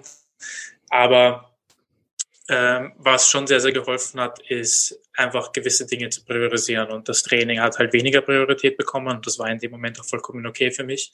Schlaf hat, wie gesagt, du, wie du schon gesagt hast, sehr, sehr viel Priorität bekommen äh, weil ich einfach wusste, ich kann sonst nicht performen. Also ich habe halt immer gemerkt, vor allem in dieser Post-Prep-Fatigue-Phase, wenn ich hier nicht äh, irgendwie effizient bin und Anatomie jetzt nicht schaffe, dann kann ich sie vergessen. Ja, dann leidet die Arbeit auch darunter. Also ähm, ich habe halt einfach meine Prioritäten gesetzt und an denen nicht versucht, irgendwie groß herumzukratzen. Das war vor allem Schlaf, eine gute Ernährung. Ich wollte unbedingt wieder gut zunehmen, dass ich einfach wieder in einen gesunden Körperbereich komme, was das Körperfettlevel angeht. Ähm, und dass man halt einfach die Basics, die einfach gehittet werden mussten. Der Rest hat halt leider sehr an der Struktur gelitten. Also da war halt jeden Tag, jeder Tag war wirklich unterschiedlich. Ich habe ein Check-in teilweise noch so um Mitternacht gemacht, ähm, wenn ich am nächsten Tag ein bisschen ausschlafen konnte. Also war da immer alles ein bisschen anders. Ähm, ich habe den zweiten Teil deiner Frage vergessen. Na, ihr, ihr auch. aber, aber vielleicht, vielleicht können wir da, da gleich übergehen, was du aus dieser Zeit jetzt, vielleicht nicht, was du mitgenommen hast, aber wie sich das Ganze jetzt verhält. Also jetzt bist, wie gesagt, im Praktikum, vielleicht gehen wir noch ein bisschen, bisschen zurück zur Zeit, wo du noch FH gehabt hast, ganz normal. Ähm, wie hat sich das im Laufe der Zeit jetzt verändert, beziehungsweise ist natürlich für die FH ein bisschen weniger zu tun, jetzt vom ersten Semester bis hin zu jetzt. Ähm, aber wie hat sich das für die verändert und wie sieht dein Alltag jetzt aus, wenn du FH hast? Also es ist schwer zu beantworten, weil natürlich seit diesem Jahr Corona herrscht und Corona für mich ein extremer Backoff, was Stress anging. Also ich habe auch überhaupt nicht realisiert, was eigentlich mit mir abgegangen ist im ersten Physiojahr. Ähm, und ich will auch überhaupt jetzt nicht diesen äh, Work Hard äh, spielen, aber es war halt leider so, dass ich äh, extrem viel zu tun hatte und ich habe das ja währenddessen noch nicht wirklich gemerkt. Machst halt einfach. Und äh, als Corona kam, war das für mich schon so eine Phase, wo ich echt gemerkt habe, wow, nicht nur bei mir, sondern bei jedem ist jetzt gerade irgendwie ein bisschen der Stress raus aus dem Alltag, zumindest in meinem Umfeld. Ich weiß natürlich, dass viele Menschen deutlich mehr Stress bedeutet. Aber für mich war das so, okay, I can back off now. Ja, weniger PT, deutlich weniger PT, mehr online, äh, viel mehr Zeit zu lesen, äh, was mir natürlich extrem viel bedeutet. Ähm, aber wenn ich jetzt so ans dritte Semester denke, wo Corona noch keine Rolle gespielt hat, dann war, war es halt so, dass ich mich viel besser strukturieren konnte das dritte Semester war jetzt nicht easy, es war auch viel zu tun, aber ich wusste halt, okay, ich mache meine zwei PTs am Tag, das ging sich immer gut aus. Am Abend zwischen 19 und 21 Uhr ist Check-in-Time und alles, was dazwischen ist, ist Trainingszeit und wenn nicht Training ist, dann Zeit mit Verena oder Zeit für mich mal. Also da konnte ich halt auch meine Stunden sehr, sehr viel besser strukturieren. Da bin ich halt jeden Tag um die gleiche Zeit aufgestanden, FH bis zur gleichen Zeit meistens und habe halt einfach eine sehr geordnete Tagesstruktur gehabt, was extrem geholfen hat. Äh, in Kombination dann noch damit, dass das Training mich natürlich glücklicher gemacht hat, weil ich einfach viel mehr trainieren konnte. Schlaf sowieso schon ein Point war, weil ich das letzte Jahr einfach ein bisschen experimentiert habe mit Naps und wie lange muss ich schlafen, was kann ich vom Schlafen essen, bla bla. Ähm, also da hat halt die Struktur extrem geholfen. Perfekt. Und so ist es halt, wenn ein FH-Alltag ist. Ähm, über das Thema Schlaf machen wir noch mal was. Ja, unbedingt unbedingt. Ja, äh, Toni, äh, da, danke dafür. Wie, wie war das jetzt dann, wo die Beziehung quasi mit der Verena noch dazugekommen ist? Hast du das dann am Anfang, hast du das irgendwie als, als zusätzliche Belastung empfunden? Auf einer ganz, auf einer ganz äh, plakativen Ebene halt. Ja. Weil äh, logischerweise ist eine Beziehung jetzt keine Belastung, weil du bist natürlich verwirrt, äh, ver yeah. verliebt und so weiter. Du weißt schon, was ich meine. Uh, got your, uh, definitiv. Das, äh, der Vorteil an der Sachen war, dass Verena gerade mit dem Physiostudium fertig geworden war, als ich im ersten Jahr war. Und deswegen hat sie total gefehlt, äh, wie das so ist, wenn man einen Stress hat, weil sie war auch jemand, der relativ viel gearbeitet hat während dem Studium. Äh, Verena spielt auch schon seit 20 Jahren Geige und jeder, der das kennt, Orchester spielt und so, die üben ja stundenlang. Also sie kannte das eh und hat mich da auch immer mein Ding machen lassen, hat sich auch, was ich hier extrem hoch anrechne, immer an mich angepasst, was unsere Treffen und so anging. Also sie hat halt immer geschaut, dass sie Zeit für mich findet. Sie weiß, dass ich Zeit habe. Ähm, weil es halt gar nicht so war, dass ich jetzt gesagt habe, okay, meine Beziehung hat jetzt nicht Priorität, aber man muss halt mal Erfahrung machen und dann arbeiten und so dann kann man halt Zeit mit seiner Freundin entspannt verbringen. Und das war halt von ihr ein extrem großes Entgegenkommen. Wenn sie das nicht so gefühlt hätte, weil sie es nicht kennt, was ja auch normal ist, weil wenn du, wenn du zum Beispiel nicht so ein Studium hast und dann auch vielleicht nicht gepreppt hast und diese Dinge halt so nicht nachvollziehen kannst, dann ist es auch normal, dass du dir denkst, was geht jetzt mit meinem Partner, warum nimmt er sich nicht mehr Zeit für mich oder warum schreibt er jetzt fünf Stunden nicht zurück oder warum ist er jetzt so müde oder so. Ja, das kann, kann ich vollkommen nachvollziehen, wenn man das dann vielleicht ein bisschen schwierig findet. Aber sie konnte das sehr, sehr gut nachvollziehen und das hat es mir halt vom, vom, von dem Druck her einfach extrem viel leichter gemacht. Also ich hatte überhaupt nicht dieses Gefühl, dass meine Beziehung mich belastet, ähm, weil ich Zeit finden muss, sondern ich wusste halt, dass sie mir da entgegenkommt. Und das hat halt einfach zu gar keinem Problem dann gemacht. Mhm. Sehr geil, danke. Arne, wie war das bei dir damals? Ist deine Frau da mit dir quasi reingegrowt in diese ganze Thematik? Ja, definitiv. Also ich habe sie kennengelernt, da habe ich schon ähm, relativ intensiv trainiert, also relativ viel trainiert mhm. und war halt gerade in diesem in dieser Transferphase von meinem äh, alten Leben, sag ich immer so, in, in dieses Coaching, Personal Training Leben, äh, Fitness Leben. Und äh, da ist sie natürlich mit reingewachsen. Also ziemlich genau zu dem Zeitpunkt uns kennengelernt haben und mich von klein auf quasi da begleitet hat, vom kleinen Trainer auf der Fläche, was ich damals schon ganz toll fand. Und äh, also ich habe ihr halt auch sehr, sehr früh meine Vision halt mitgeteilt. So, ne? Also wo ich mal sein möchte, was ein Traum wäre, wie man das machen könnte, was jetzt so zehn Jahre später tatsächlich eingetreten ist halt. Ne? Also dieser Hybrid aus Online und, und, und äh, richtigen Personal Trainer, was da für mich damals halt komplett utopisch war. Das war für mich unerreichbar, komplett vor zehn Jahren, obwohl ich schon Mitte 20 war. Ne? Also das war für mich, boah, ob ich das schaffen kann, weiß ich nicht. Und das hat sie halt komplett miterlebt, wie das halt Stück für Stück gewachsen ist. Ähm, dazu muss ich auch sagen, es gibt natürlich oft Situationen, wo Konflikte entstehen. Ne? Also sie ist ganz normal angestellt, sie ist Heilpädagogin, arbeitet mit kleinen Kindern. Ähm, als Angestellte hast du halt deine Arbeitszeiten. Dann arbeitest du von dann bis dann, hast du Feierabend und dann machst du Feierabend und dann willst du Freizeit haben, dann möchtest du dich mit deinem Partner äh, austauschen, und ähm, bei mir war es dann halt so, um dahin zu kommen, wo ich jetzt bin, habe ich halt dann noch weiterarbeiten müssen, halt ganz oft. Ähm, und ich glaube, da sind wir alle vier relativ gut gesegnet mit einem gewissen Grad an emotionaler Intelligenz, dass man das sehr, sehr gut kommunizieren kann oder so gut kommunizieren kann, dass man ähm, dass der Partner versteht, warum man das macht, auch wenn es mal weh tut im Kontext ähm, Beziehung, ähm, aber immer zu einem Grad, wo man auch wieder viel geben kann, dadurch, dass man halt flexibel ist. Ähm, da muss man halt auch täglich dran arbeiten an dieser Beziehung und darf es halt nie als ähm, gegeben ansehen, dass dieser Support, so wie Toni das auch gesagt hat, dass das selbstverständlich ist, auch wenn da schon die Erfahrungswerte herrschen, sondern dass man das äh, dankbar ähm, annimmt und dafür dankbar ist jeden Tag. Und dann wird der Paar auch ähm, anmerken und dann wird es auch klappen. Von daher bin ich, bin ich da sehr gesegnet, dass das alles so mitgewachsen ist mit der Zeit, ja. Mhm. Ja, ich denke, ein, ein hohes Maß an Dankbarkeit ist in der Position, äh, wo, wo wir uns jetzt befinden mit, mit, mit Partnern, die das verstehen und so weiter, ist super, super wichtig, ja. Dass man einfach das täglich wertschätzt, was man da, was man generell hat oder was man, was man auch jetzt hat, jetzt in, in Lukas seiner Perspektive, dass man einfach in der Position ist, dass man von dem leben kann, so was man, was man tut und dass man das einfach appreciated und zwar jeden einzelnen Tag.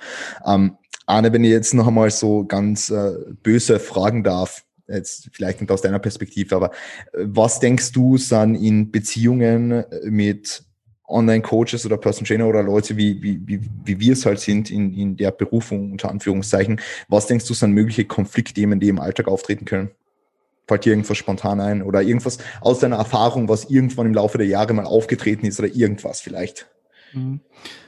Also ganz klar die Kommunikation dessen, was für einen wirklich Arbeit ist, was nicht als was was für den Außenstehenden oder vielleicht auch für den Partner nicht als Arbeit wahrgenommen wird oder von ihm in dem Moment nicht als Arbeit wahrgenommen wird. Was bei uns anfangs ganz klar immer das Thema war Training. Also meine Frau trainiert auch, ähm, ist aber ganz klar nicht in unserer Bubble drin. Also die trainiert zwei, dreimal die Woche ähm, für, für ihr Wellbeing, wie man das so schön sagt, ist aber weit entfernt von den Ambitionen, da irgendwas äh, zu machen halt, was ich auch sehr, sehr begrüße, weil ich dann äh, da auch abschalten kann, wenn hier mal Feierabend ist am Rechner. Ähm, ja, aber das Thema Training war oder ist dann halt auch immer etwas gewesen, wo dann zusätzlich zu der Selbstständigkeit, das wurde dann oftmals natürlich als, ähm, wie soll ich das sagen, als, als ähm, Spaß äh, wahrgenommen oder et etwas, was ich mir gönne extra. Ne? Wenn man dann mal irgendwie zwei, drei Stunden im Training ist, ist natürlich für jemanden, der das nicht ambitioniert macht, denkt halt, warum muss der drei Stunden jetzt irgendwie Beine trainieren oder was, was, was soll der Quatsch halt, ne? Das, das verstehen die dann natürlich nicht sofort. Und da kam es oder kommt es auch heute noch immer noch zu äh, Konflikten in der Hinsicht. Ähm, aber es ist ja mittlerweile so, dass ich auch ganz klar sage, dass das Training, und das hat, hat der Lukas ja auch gut gesagt, für mich ist Training auch Arbeitszeit in gewisser Weise. Denn wenn ich selbst nicht praktiziere, dann kann ich halt auch ganz, ganz schlecht ein Lehrer sein oder jemand sein, der Erfahrungswerte weitergibt. Ähm, und das ist zum Glück auch etwas, was Julia ähm, versteht, auch durch ihren Job sehr, sehr gut versteht. Ähm, was aber, ja, also das Thema Training ist halt immer etwas, was man dann so ein bisschen an die Kapazitäten anpassen muss ähm, aber für mich halt auch mein, ja, wie soll ich sagen, mein, mein Anker ist äh, für meine Arbeit, aber auch für, für mein persönliches äh, sane bleiben in dem Sinne. Und von daher äh, ist es gewisserweise immer Arbeitszeit auch, die äh, da mit einfließt. Mhm. Ja. War es schon mal so, dass du für dich jetzt persönlich nicht gedacht hast, dass etwas Arbeit ist, aber es für deine Frau jetzt schon so war, dass es Arbeit war? Zum Beispiel, ich kann äh, Beispiel jetzt aus meiner Beziehung nennen und vieles am Anfang war, weil ich auch aus meiner eigenen, wo, wo ich jetzt noch alleine war, habe ich es immer so gemacht, dass ich zwischendurch halt mal auf WhatsApp geschaut habe oder zwischendurch mal auf Instagram geschaut habe, ja. Und es war dann halt am Anfang von der, von der Beziehung auch so, dass wir halt irgendwie zusammen auf der Couch gegen sind. Und dann habe ich einfach so kurz mal WhatsApp geöffnet. Dann habe ich da Voice gekriegt, zehn Sekunden und die habe ich mir halt kurz angehört. So. Und das war halt dann nach außen hin sicherlich Arbeit. Für mich hat sich das halt in dem Moment nicht wie Arbeit angefühlt, aber es war logischerweise Arbeit und das ist mir heute auch bewusst. Ja, aber das war auch so ein mögliches Konfliktthema, das natürlich entstanden ist. Das heißt, für mich war etwas schon komplett normal und komplett innerhalb meiner damaligen Routine drin. Und für die Melli war es halt damals Arbeit, logischerweise, ja, weil es war Arbeit. Ja. Ähm, und das war halt auch etwas, was, was, wo man dann Kompromisse finden muss, wo man dann einfach voneinander lernen muss und aufeinander eingehen muss, denke ich. Ähm, und das sind halt so mögliche Komplikationen, die sich auf. War, war irgendwas in der Richtung mal bei dir auch so? Oder? Ähm, zum Glück nicht wirklich, weil da würde ich, oder da können wir vielleicht das Thema aufschlagen, Kommunikation mit Klienten mhm. oder sinnige Kommunikation. Da habe ich halt relativ schnell damals äh, mir ein Beispiel an, ich komme gar nicht mehr auf den Namen, einer der ersten Online-Coaches, der lebt in Japan. Vielleicht kennt ihr ihn. Wie heißt Was? er? Der lebt in Japan tatsächlich. Okay. Wie heißt er? Ist das äh, ja. aber englischsprachig? Englischsprachig, ja, ja. Ja, ich weiß, wen du meinst, aber mir fällt jetzt auch der Name nicht ein. Naja, der macht war auf jeden Fall. Der hat auch einen Blog gehabt und so. Genau, der ewig lange. Ähm, den habe ich mich damals orientiert, als Online-Coaching halt noch kein, kein Ding war. Das gab es halt so nicht so wirklich. Und der hat das damals halt schon gemacht. Und der hatte halt entsprechend die Regelungen für seine Kommunikation mit Klienten, dass sie ihn nur per E-Mail erreichen dürfen und die E-Mail darf auch nur am Computer verfasst sein. Und das hat mich unglaublich ähm, inspiriert in gewisser Weise, weil ich habe halt angefangen mit Online-Coaching ähm, und damals weiß ich gar nicht, ob es da schon WhatsApp gab ja, aber auf jeden Fall SMS oder so und du hast halt schon von deinen PT-Klienten halt viel Input gekriegt oder Support.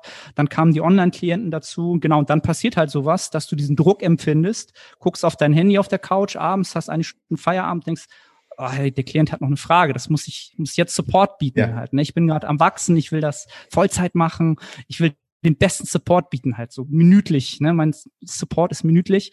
Ähm, und das hat mir halt enorm geholfen, schnell Strukturen aufzubauen, wenn ich Klienten onboarde, dass die ganz klar wissen, wie die Kommunikation stattzufinden hat, welche Prioritäten es da gibt und welche Kommunikationskanäle es gibt. Ja, und ähm, da will ich gar nicht sagen, wie ich das mache, sondern da sollte jeder den Weg wählen, der für ihn ähm, praktikabel ist und in der Kommunikation effektiv ist. Ähm, ich habe es halt ganz klar so gemacht, dass ich auch gesagt habe, wir haben den Kontakt über E-Mail und über die Video-Check-ins. Ähm, WhatsApp ist für mich, für meine Online-Klienten in dem Sinne passé. Also das ist ein, ist ein No-Go, es sei denn, es ist ein Riesennotfall. Na, dann natürlich, aber wenn normal, der normale Ablauf, wöchentliche Ablauf ist, dann ähm, eine E-Mail schreiben, die schaue ich mir auch auch stündlich an. Also das ist bei euch wahrscheinlich auch so. Man checkt halt immer seine Mails, was ist los. WhatsApp ist für mich äh, etwas Privates und für ganz, ganz ähm, ja, alte Klienten aus dem Personal Training, die einfach auch gar nicht E-Mail schreiben wollen oder können. Ähm, und ich glaube, das ist etwas, was da enorm ähm, das Ganze entzerrt, weil du dann wirklich äh, ja von vornherein beide wissen, was sie zu erwarten haben, wie kommuniziert wird und dann wächst du auch keine Begehrlichkeiten, dass jemand dir jetzt bei Instagram halt irgendwie eine DM schickt und ey, guck mal kurz, äh, ist die Technik gut oder so, sondern auch da gibt's ganz bestimmte Systeme äh, zu bestimmten Zeiten und so ist halt jeder äh, zufrieden, sowohl der Coach als auch der Klient. Und niemand kommt in diesen Druck oder weiß nicht so recht, woran er ist. Und das ist eine sehr, sehr angenehme und produktive äh, Atmosphäre für, für, für eine Coaching-Zusammenarbeit.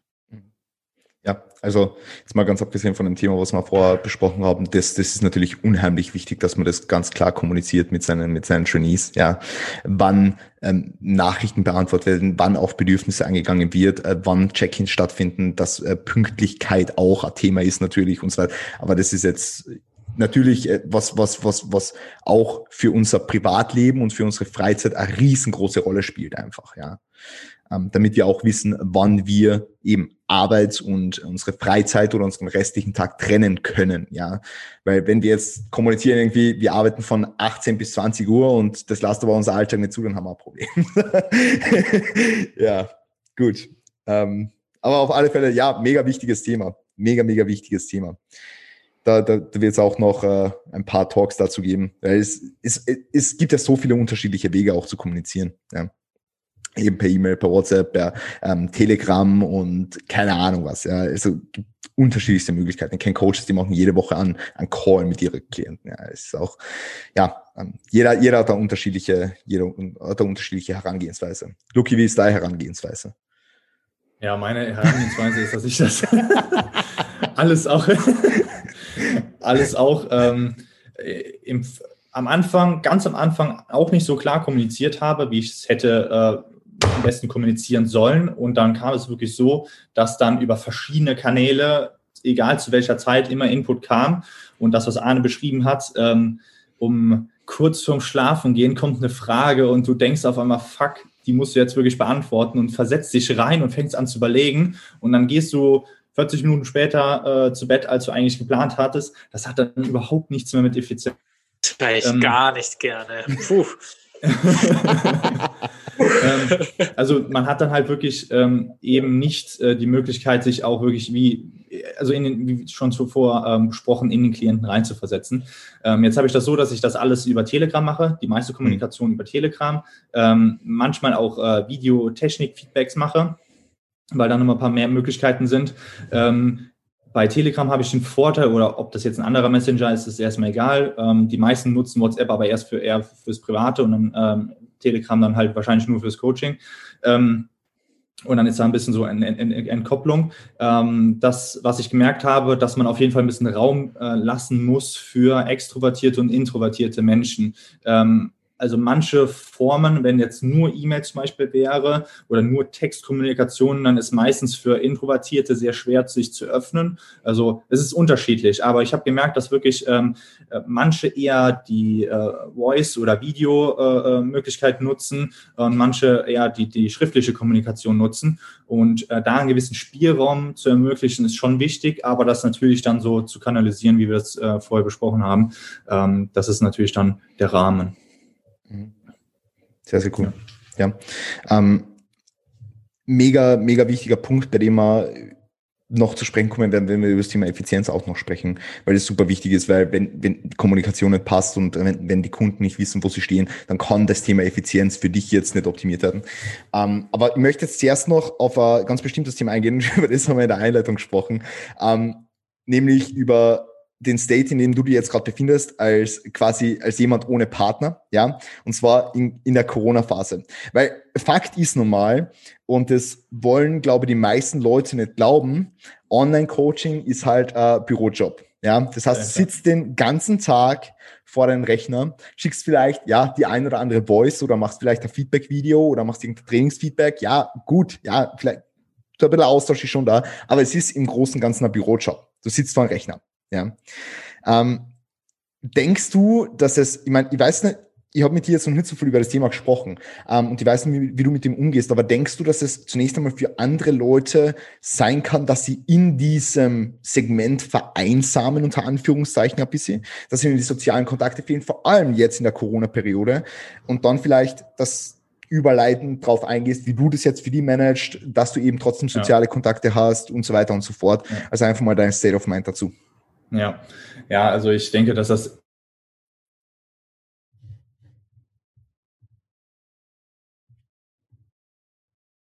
ähm, ich kann ja, wenn ich jetzt in, meine, in meinen Raum der sozialen Kontakte reinschaue, kann mir schon vorstellen, dass es für den einen oder anderen einfach zu wenig Kommunikation wäre. Äh, Leute, die äh, in der Schule schon davon gelebt haben, dass sie halt immer die ganze Zeit äh, kommunizieren konnten mit anderen Personen oder auf der Arbeit mit Arbeitskollegen in der Pause oder sowas.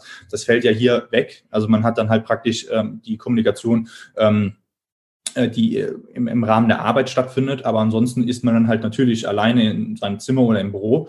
Ähm, da kann ich mir sehr gut vorstellen, dass es für den einen oder anderen äh, eine, ein Problem darstellt, was aber sicherlich auch ähm, ausgleichsfähig ist. Man muss dann natürlich dann das anerkennen und dann halt früh genug prophylaktisch dann sich immer wieder äh, feste Zeiten für soziale Kontakte und qualitativ hochwertige soziale Kontakte einplanen.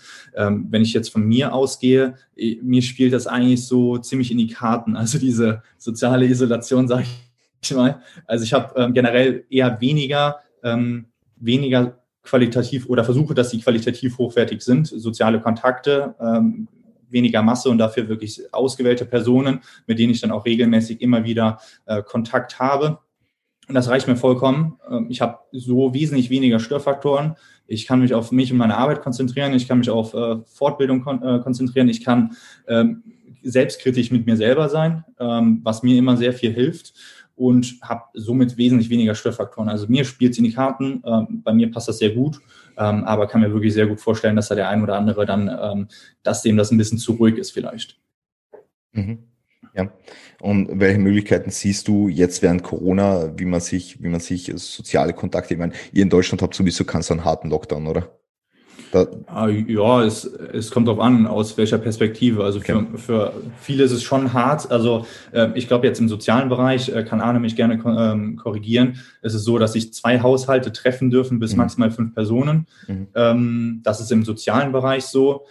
Die sollen aber auch möglichst vermieden werden. Also ähm, mit einer anderen Person sich zu treffen und irgendwas äh, Abstandkonformes zu machen, das äh, denke ich geht sicherlich klar. Ansonsten kann man halt die äh, digitalen äh, Möglichkeiten äh, nutzen, dass man dann auch irgendwie FaceTime macht oder äh, Videocalls regelmäßig telefoniert oder sowas. Also sich dann halt auch wirklich austauscht, wenn man eine Person ist, die wenig mit sich selbst ausmacht und ähm, gerne auf äh, soziale Interaktion oder ähm, Kommunikation zurückgreift, dass man dann auch ähm, ganz wichtig sich öffnet und dann halt auch dementsprechend nicht äh, die eigenen Emotionen in sich reinfrisst, äh, sondern äh, wenn man die Möglichkeit hat, äh, auf Kontakt, das dann auch wirklich nutzt und äh, dann dementsprechend seinen Bedürfnissen nachgeht.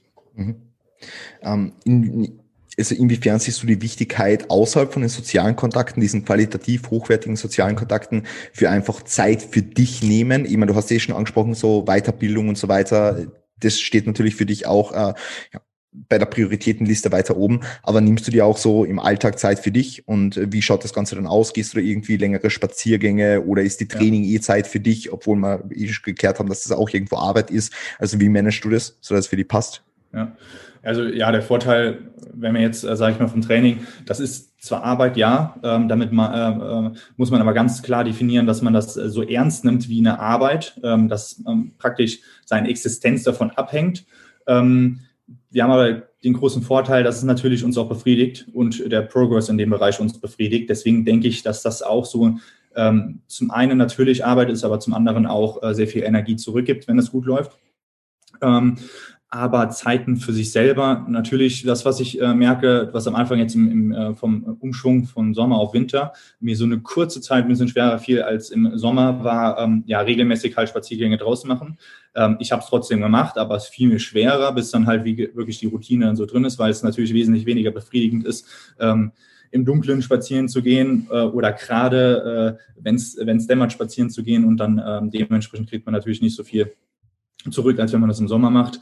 Ähm, das ist aber alles so Feintuning. Äh, wichtig ist wirklich, dass, äh, dass man eben diese Zeiten festsetzt und dann auch mal keine Beschallung zulässt, also ähm, auch Grenzen setzt in Bezug auf Weiterbildung, dass das alles noch äh, qualitativ hochwertig ist. Also dass das alles nicht zu viel wird, sondern dass man das alles auch noch verarbeiten kann. Äh, man hat viel, äh, immer wieder neue Szenarien in, äh, in, in der Kommunikation auf der Arbeit oder in, in, im Rahmen der Arbeit. Und äh, wenn man dann äh, noch ähm, die ganze Zeit sich beschallt in der Zeit oder weiterbilden möchte auf Krampf äh, in der Zeit, wo man dann halt ähm, für sich ist, da muss man natürlich dann auch Phasen einbauen, wo man mal gar nichts macht. Ob das jetzt Meditieren ist oder ohne Podcast spazieren gehen ist oder was auch immer. Das muss jeder für sich selber äh, finden. Ähm, solange man das Privileg hat, eben dementsprechend die Zeit dafür aufbringen zu können, ähm, sollte man das auch so nutzen und dann dementsprechend so lange wie möglich auch ähm, unterbringen. Ähm, aber das ist wirklich individuell, sollte aber eingebaut werden, regelmäßig eingebaut werden. Mhm. Sehr, sehr cool. Sehr, sehr cool. Arne, ähm, ich habe letztens bei dir in der Story gesehen, dass du quasi jetzt so eine Prioritätenliste mehr oder weniger erstellt hast und da sind mhm. Steps ganz unten gestanden. Also die werden ja. so einge eingestreut, wann es reinpasst. Mhm. Ähm, da würde mich jetzt noch interessieren, nimmst du dir jetzt außerhalb der Familie, der Zeit mit deiner Tochter, der Zeit mit deiner Frau und der Arbeit und dem Training, nimmst du dir irgendwo noch Zeit für dich selbst raus? Aktuell nein. Ist, okay. ist wahrscheinlich nicht drin also wenn ich halt Freunde höre, die halt angestellt sind und ähm, da kannst du halt Elternzeit machen, ne? Da kannst du halt äh, zwei Monate ähm, kriegst du halt noch wenig Geld vom Staat oder weiß auch nicht, anteilig, glaube ich. Dann kannst du da mal ruhig machen. Als Selbstständiger äh, hast du halt die Verpflichtung, deinen Klienten gerecht zu werden und das hat halt einen bestimmten Bedarf an Zeit pro Woche, mal mehr, mal weniger. Ähm, und die Kleine hat natürlich die erste Priorität. Ich bin in gewisser Weise darf man ja gar nicht sagen. Die Situation ist für mich sogar vielleicht ein kleines Geschenk, ähm, weil ich die Kleine jetzt wirklich die ersten zwei Monate komplett aufwachsen sehe, weil ich das Haus halt so gut wie nicht verlasse. Ähm, ja, aber ich weiß halt ganz klar, ich muss irgendwo jetzt Abstriche machen. Und ähm, ich habe halt 24 Stunden, die Kleine hat ihre Bedürfnisse, ich möchte mein, mein Business aufrechterhalten, mein Training aufrechterhalten, ähm, mit meiner Frau eine bestimmte äh, äh, sozialen Kontakt aufrechterhalten, auch wenn wir hier die ganze Zeit aufeinander hängen. Ähm, und das Rausgehen ist einfach zeitlich nicht drin. Das konnte ich mir vorher, hätte ich mir nie vorstellen können. Sag, Arne, du musst da wohl mal eine halbe Stunde rausgehen können ist faktisch nicht in der Zeit immer möglich. Es gibt Tage, da geht das, aber es gibt auch einfach wo ich, Tage, wo ich drei Tage lang äh, arbeite, trainiere, mit der Kleinen was mache, esse, schlafe. Und ähm, ja, von daher habe ich hier so eine Tageslichtlampe, die mich hier anstrahlt ähm, und versuche halt zu supplementieren, so wie es geht. Ähm, ja, aber es ist tatsächlich der Fall, dass äh, irgendwo muss man sagen, das geht halt nicht. Und aktuell ist es halt die frische Luft. Äh, gesundheitlich sicherlich kein guter Tausch, aber ich habe halt keine andere Tauschmöglichkeit. Ähm, von daher kann ich das gut akzeptieren und ähm, es kommen auch wieder andere Zeiten. Mhm. Das ist cool. Tageslichtlampe haben wir jetzt übrigens auch. Cool. Ja, ist, ist eh cool. Ist eh cool. Ja. Also, also äh, schon positive Erfahrungen mit der? Ich habe sie jetzt, glaube ich, erst fünf Tage. Okay.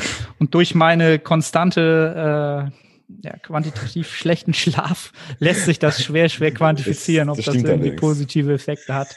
Also meine sechs, sieben Stunden so geklustert Schlaf, da wird der Toni äh, wissen, dass äh, ja, vielleicht muss ich dich noch, muss ich dich im Nachgang nochmal kon konsultieren, was es da noch für Möglichkeiten gibt, um das bestmöglich zu kompensieren, um im Alltag da trotzdem zu performen. Perfekt. Ähm, ja. ja. Direct Message an den Toni für äh, Schlafberatung. Ja. Geht raus. Ab jetzt äh, bietet, er, bietet das an. Ja. Äh, Toni, was machst du in deinem Alltag? Ähm, Gerade bei äh, vielen Personal Trainings, viel äh, Online-Coaching-Stuff, was machst du für psychische Gesundheit und um abzuschalten? Du hast vorher Lesen angesprochen. Ja, das wäre auch tatsächlich der erste Punkt, der mir einfällt, aber eigentlich aus, aus Liebe meinem Hund gegenüber muss ich diesen erwähnen. Äh, also Verena und ich haben ja seit äh, er wird jetzt am Samstag ein Jahr alt, also haben wir ihn seit neun Monaten, glaube ich, ähm, einen kleinen Welpen aus, aus Griechenland geholt und der ist natürlich extrem viel wert, was in der Corona-Zeit Spaziergänge und so angeht. Auch wenn es im ersten Jahr wirklich sehr, sehr viel Arbeit ist. Ähm, habe ich auch ein bisschen unterschätzt, muss ich ganz ehrlich sagen. Aber Verena macht da zum Glück auch sehr, sehr viel. Ähm, also mit dem Hund ist natürlich sehr, sehr schön, was Me-Time angeht oder was Time zwischen uns angeht dass wir einfach da mit spazieren gehen. Äh, das ist auf jeden Fall jeden Tag drin und ein Habit, das ist sehr, sehr viel wert. Aber was auch in der Corona-Zeit sich sehr, stark entwickelt hat, dass ich einfach wieder mehr lese, was nicht mit Physiotherapie zu tun hat oder nicht mit Training. Ähm, und das ist mir, also ich habe immer schon gern gelesen und mich immer schon gern weitergebildet, egal welches Thema. Und das ist mir jetzt wieder so viel wert. Das ist etwas, was wirklich qualitative Me-Time ist für mich. Ähm, weil wir es aber auch vorhin angesprochen haben, ich muss auch ein bisschen aufpassen, weil ähm, was so Konflikte zum Beispiel angeht, ich bin auch jemand, der Instagram so nutzt, dass ich einfach vorrangig Leuten folge oder irgendwelche Seiten folge, wo man coole Sachen lesen kann. Und ich erwische mich die ganze Zeit dabei, dass ich im Alltag am Smartphone irgendwelche Sachen lese, während ich zum Beispiel jetzt neben Verena sitze. Ähm, und das sind auch immer so Sachen, wo ich dann wirklich eigentlich für mich immer noch lernen muss, wenn ich etwas Schönes lesen möchte, dann muss ich mich auch aktiv dafür hinsetzen und mir dann die Zeit gönnen. Aber ich kann das nicht die ganze Zeit so zwischendurch machen. Also das ist auch etwas, ähm, was, was ähm, für mich zu Konflikten oder unqualitativer Zeit führen kann. Mhm. Aber ähm, ich habe so meinen Lesestuhl und da nehme ich mir ein Buch und schaffe es zur Zeit eigentlich so 50 Seiten am Tag zu lesen, was echt, echt cool ist. Und das ist für mich in der Corona-Zeit so meine Me-Time zusammen mit dem Spazieren und natürlich mit Training. Also äh, Training darf natürlich nicht vernachlässigt werden, auch wenn es nicht unbedingt so optimal ist, wie man sich vielleicht wünscht. Ähm, aber ich glaube, erst recht in diesen Zeiten, das ist auch das Feedback meiner Kunden, erst recht in dieser Zeit merkt man eigentlich, wie, wie wichtig es ist und wie cool es sein kann. Ähm, wenn man diesen Ausgleich für sich hat und mal wieder erkennt, dass es nicht eigentlich immer nur muss, muss, muss ist, ich muss Muskeln aufbauen, ich muss jetzt meine sechsmal trainieren oder whatever, sondern ich darf es eigentlich. Mhm. Sehr, sehr cool. Sehr, sehr cool. Ähm, wie schaut deine derzeitige Morgenroutine aus? Ähm, teilweise ist sie echt ähm, wunderbar, weil durch das derzeitige Praktikum kann ich ein bisschen länger schlafen. Ähm, also ich kann ähm, dadurch, dass ich ein bisschen so jemand bin, der gerne später schlafen geht und später aufwacht, äh, passt mir das sehr, sehr gut, spielt mir das sehr gut in die Karten. Aber sonst ist meine Morgenroutine eher knapp. Also ich stehe auf, mache mich frisch und frühstücke, ähm, gehe vielleicht kurz mit dem Hund und dann muss ich schon los. Also, aber am Wochenende habe ich eher die Routine, dass ich mit dem Hund gehe, dann vielleicht ein bisschen länger oder gemeinsam mit Verena. Und wenn sie das nicht macht, dann beginne ich eigentlich gleich zu lesen, nachdem ich gefrühstückt habe. Okay, sehr cool. Sehr, sehr gut. Und äh, hast du irgendwelche Routinen jetzt speziell im Hinblick auf dein, auf dein Online-Personal Training Service, wo du jetzt äh, für dich persönlich denkst, uh, das bringt dir jetzt äh, für ein gewisses Zeitinvestment mehr Output? Definitiv. Also eine Sache, die ich eingeführt habe und äh, oft ein bisschen genervt war, wenn die Leute sich nicht dran gehalten haben, ist, dass ich äh, eine Liste habe, wo sich jeder einen Tag aussucht, sobald er bei mir beginnt. Ähm, das hat für mich absolut alles geändert. Also dieses typische, am Sonntag sind acht Check-ins reingekommen, gibt es seitdem nicht mehr. Ähm, also jeder hat einen, einen Tag und äh, das ist halt für mich sehr, sehr viel wert. Also im Schnitt habe ich zwei Check-ins am Tag. Mhm. Ähm, und das ist perfekt. Ähm, ich muss auch sagen, dass, weil ich es vorher angesprochen habe, ich stelle mir manchmal die Frage, ob ich ein bisschen ineffizient bin, was mein Online-Coaching angeht. Aber bei mir dauert ein Check-in oft eine Stunde oder so. Ähm, aber das könnte vielleicht auch daran liegen, dass ähm, viele meiner Kunden alle zwei Wochen Check-ins machen und nicht jede Woche. Ähm, also da akkumuliert sich dann natürlich ein bisschen mehr Arbeit, ein bisschen mehr Trainingsvideos und so weiter.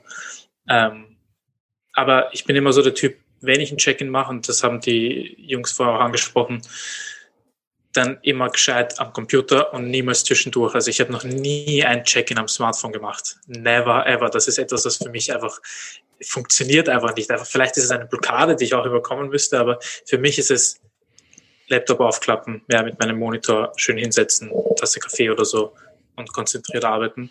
Und genau das erwarte ich aber auch von meinen Kunden. Ähm, es vorher angesprochen wurde, ich habe immer so die Regel, jeder kann sich aussuchen, auf welche Art er kommunizieren möchte. Er kann eine Sprachnachricht, ein Video machen oder eine Mail schreiben.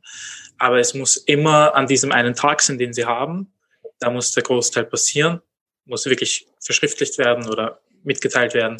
Und alles, was zwischendurch ist, ist halt dann etwas, was wirklich auch wichtig ist. Also jetzt gerade habe ich zum Beispiel einen Kunden, da denke ich dann, der hat mir gestern geschrieben auf Instagram, weil er halt gerade ziemlich starke Knieprobleme hat. Selbstverständlich kann er mir auf Instagram schreiben und mich fragen, ob er heute schon das und das trainieren darf oder whatever. Ähm, aber ansonsten, ähm, was mir extrem viel geholfen hat, das musste ich leider auch erst lernen, wirklich den Leuten richtig zu kommunizieren, dass sie ihr Tool finden und dann in dieser Zeit ähm, ihren Check-in machen. Und ansonsten habe ich eben diese Zeit, wo ich die Leute aufteile, jeder zu einem Tag. Und ähm, ich habe zwischenzeitlich auch immer mit so Sachen herumgespielt, verschiedene Programme. Es gibt einen Freund von mir, der Marvin Muss, vielleicht kennt ihn jemand, hat auch sein Coaching-Programm. Ähm, ich habe all diese Sachen probiert, aber bin eigentlich immer zu Google Drive zurückgekommen. Also ich finde wirklich Google Drive ist sehr effizient, ähm, weil man einfach, ich kann zum Beispiel auf dem Laptop meiner Freundin arbeiten. Also für mich mhm. hat sich immer das als, als Number One Tool etabliert. Sehr, sehr cool. Ja, wenn dir noch was einfällt zwischendurch, dann sag einfach ja, ähm, weil wir werden jetzt da über jeden ein bisschen sprechen. Arne, wir haben ja letztens in, in deinem Podcast auch schon drüber geredet, oder ich glaube, das war danach oder davor, ähm, der jetzt übrigens am 29.11. rauskommt, mit Felix über das Thema Widerstandsprofile und Range of Motion unbedingt anhören. Ähm, aber nice. wir, wir, wir, wir haben ja schon ähm, drüber gesprochen, du machst alle Check-ins so, dass du dir sie anschaust, und dann Feedback ballerst.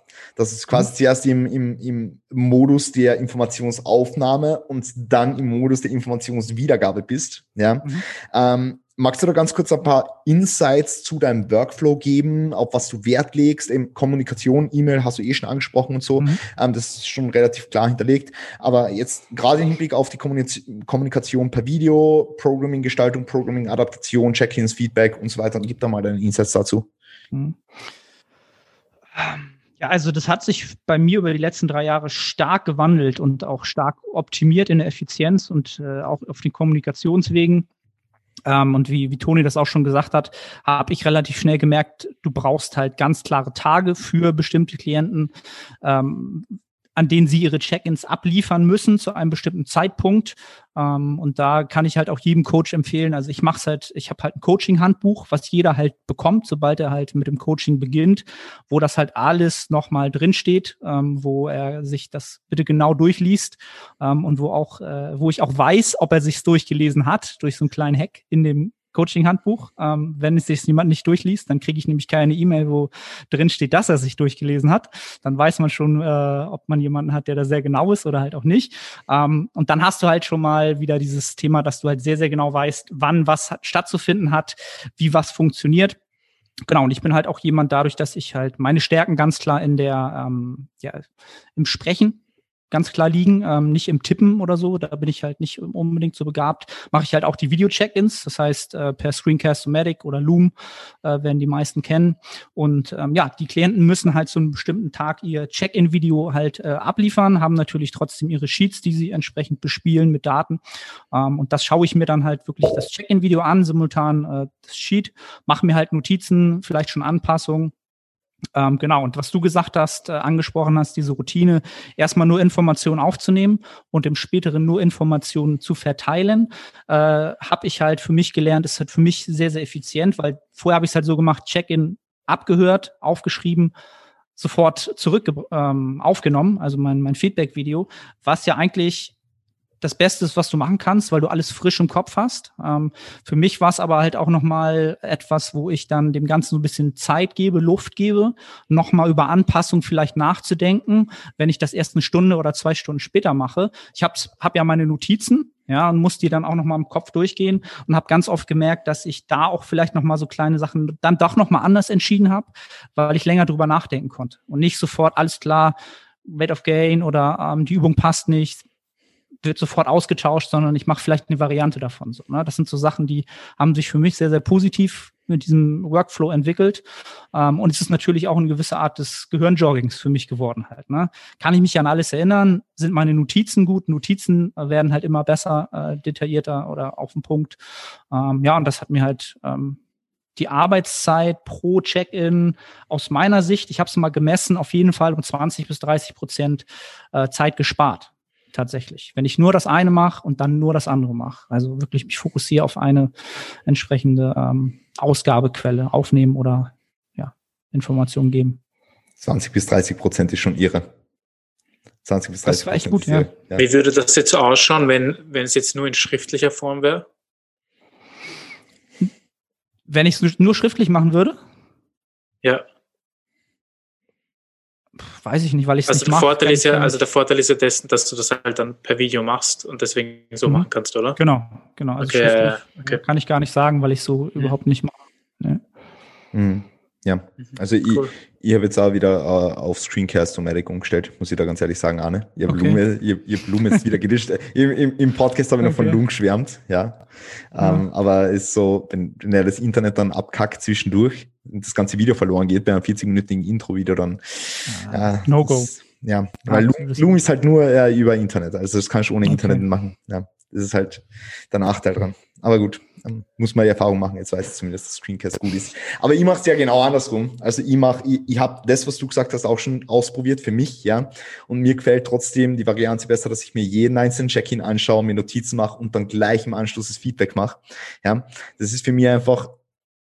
Ich weiß nicht, ich meine, du hast ja gesagt, man hat die Informationen frisch im Kopf und so weiter. Ähm, aber es ist für mich einfach der Weg, wo ich noch auf einer sehr persönlicheren Ebene, sage ich jetzt mal, mit dem Genie kommunizieren kann, ja, weil er einfach noch mehr die, äh, die, die Emotionen und einfach die, den, den, den, den gefühlsbezogenen Hintergrund vom Genie, der mir das gerade auf eine bestimmte Art und Weise gesagt hat, im Hintergrund habe, ja, ähm, und, und das ist für mich einfach da the way to go, ja. Vielleicht werde ich meine Meinung wieder ändern, ja, aber es ist für mich auch so jetzt deutlich der effizientere Weg, muss ich sagen. Ja, so. Ähm, aber es ist mega, mega cool. Es, ist eine unterschiedliche Arbeitsweise für unterschiedliche Leute und jeder hat seine Herangehensweise und jeder weiß, wie er ähm, trotzdem, also trotzdem, dass er am meisten Zeit spart, unter Anführungszeichen, das qualitativ am das, das qualitativ beste Ergebnis bringt, ja. Und ich denke, das ist irgendwo sehr, sehr, sehr, sehr wichtig, ja. Lukas, wie schaut bei dir der Workflow aus im Hinblick auf äh, Abwicklung von Dingen oder hast du irgendwas, was du für die persönlich äh, etabliert hast, wo, wo, du merkst, hey, ähm, das ist sehr, sehr cool und mit dem kommst du super klar im Alltag? Ja, also diese, diese ähm, Strukturiertheit, dass da denselben, also jeder einen eigenen Tag hat, jeder ähm, gewisse Regeln hat beim Check-in, der liegt natürlich auch vor. Ähm, dass ich äh, alle Tabellen, die ich von dieser Person habe, alle Informationen, die ich von dieser ähm, Person sammle, immer präsent habe und dann auch immer hin und her switchen kann und dann auch dementsprechend kontrollieren kann.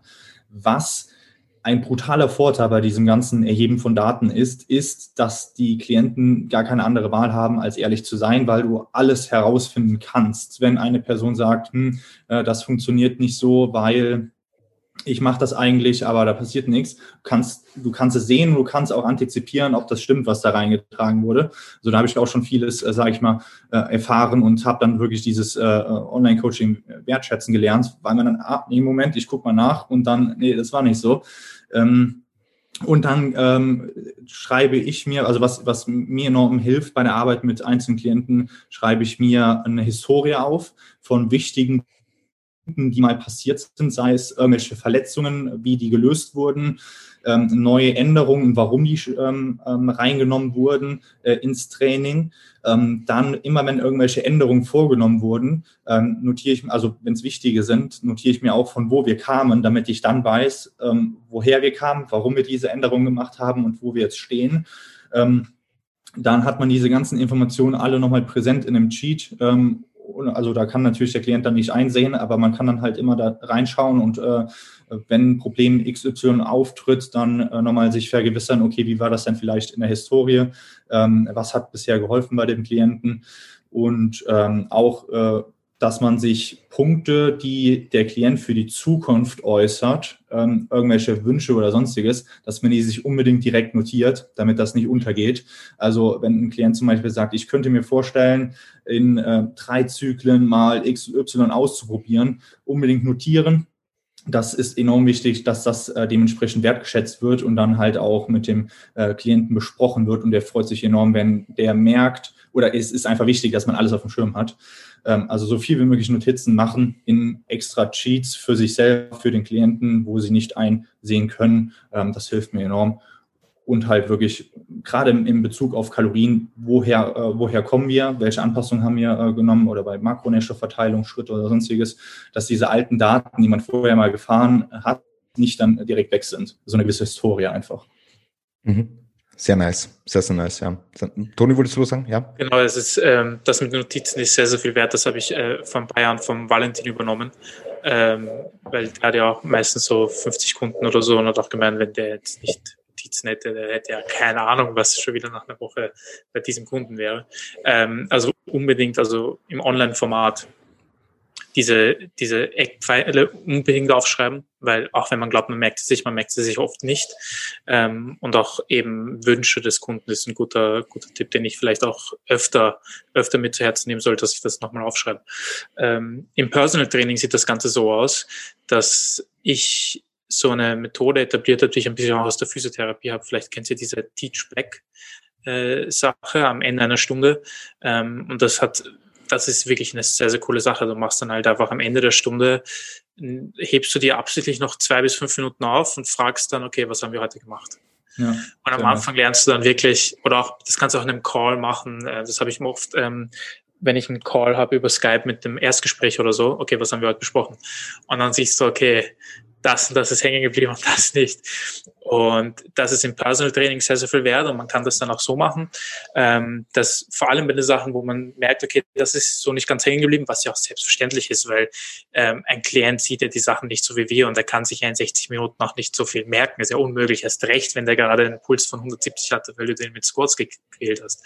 Ähm, dass du diese Teachback machst und dann kannst du dem noch einmal über WhatsApp oder Mail oder so dann schreiben, das und das waren die wichtigsten Punkte, die heute neu waren. Ähm, bei einem Kunden, den du vielleicht schon länger hast, ist das sicher nicht nur so viel Arbeit. Am Anfang ist das, sind das nochmal fünf bis zehn Minuten vielleicht extra Arbeit bei neuen Personal Training Kunden, was aber extrem viel wert ist, weil du auch für dich ähm, dann so äh, einfach Notizen hast, ja, was, was ja auch im Endeffekt der extrem große Vorteil ist von äh, schriftlichen ähm, Check-ins. Das habe ich auch ein bisschen von Valentin ähm, auch wenn ich es liebe, ich sehe das so wie der Arne, ich bin besser im Sprechen als im Tippen und man kann auch mehr Emotionen rüberbringen, man kann vor allem harte Messages ein bisschen besser rüberbringen, aber du hast immer den Vorteil, dass du in einer Mail nach etwas suchen kannst, was du geschrieben hast. Und das ist halt eben dieser Vorteil des, dessen WhatsApp-Nachricht oder Mail schreiben, hey, heute das und das, das wird jetzt angewendet, das wird geändert, ähm, weil man einfach als Coach dann nochmal zurückschauen kann, ah, was war da eigentlich? Mhm. Aber du darfst nicht vergessen, wir machen das ja Notizen auch von zum Check-in. Und das, was wir dann ändern, schreiben wir uns ja auch Natürlich, auf. eben. Das ist ja dann, dann hm. gleichst du das mit äh, Voice, Message, Voice Message so wieder aus, wenn du alles mitschreibst, was wichtig war. Ja.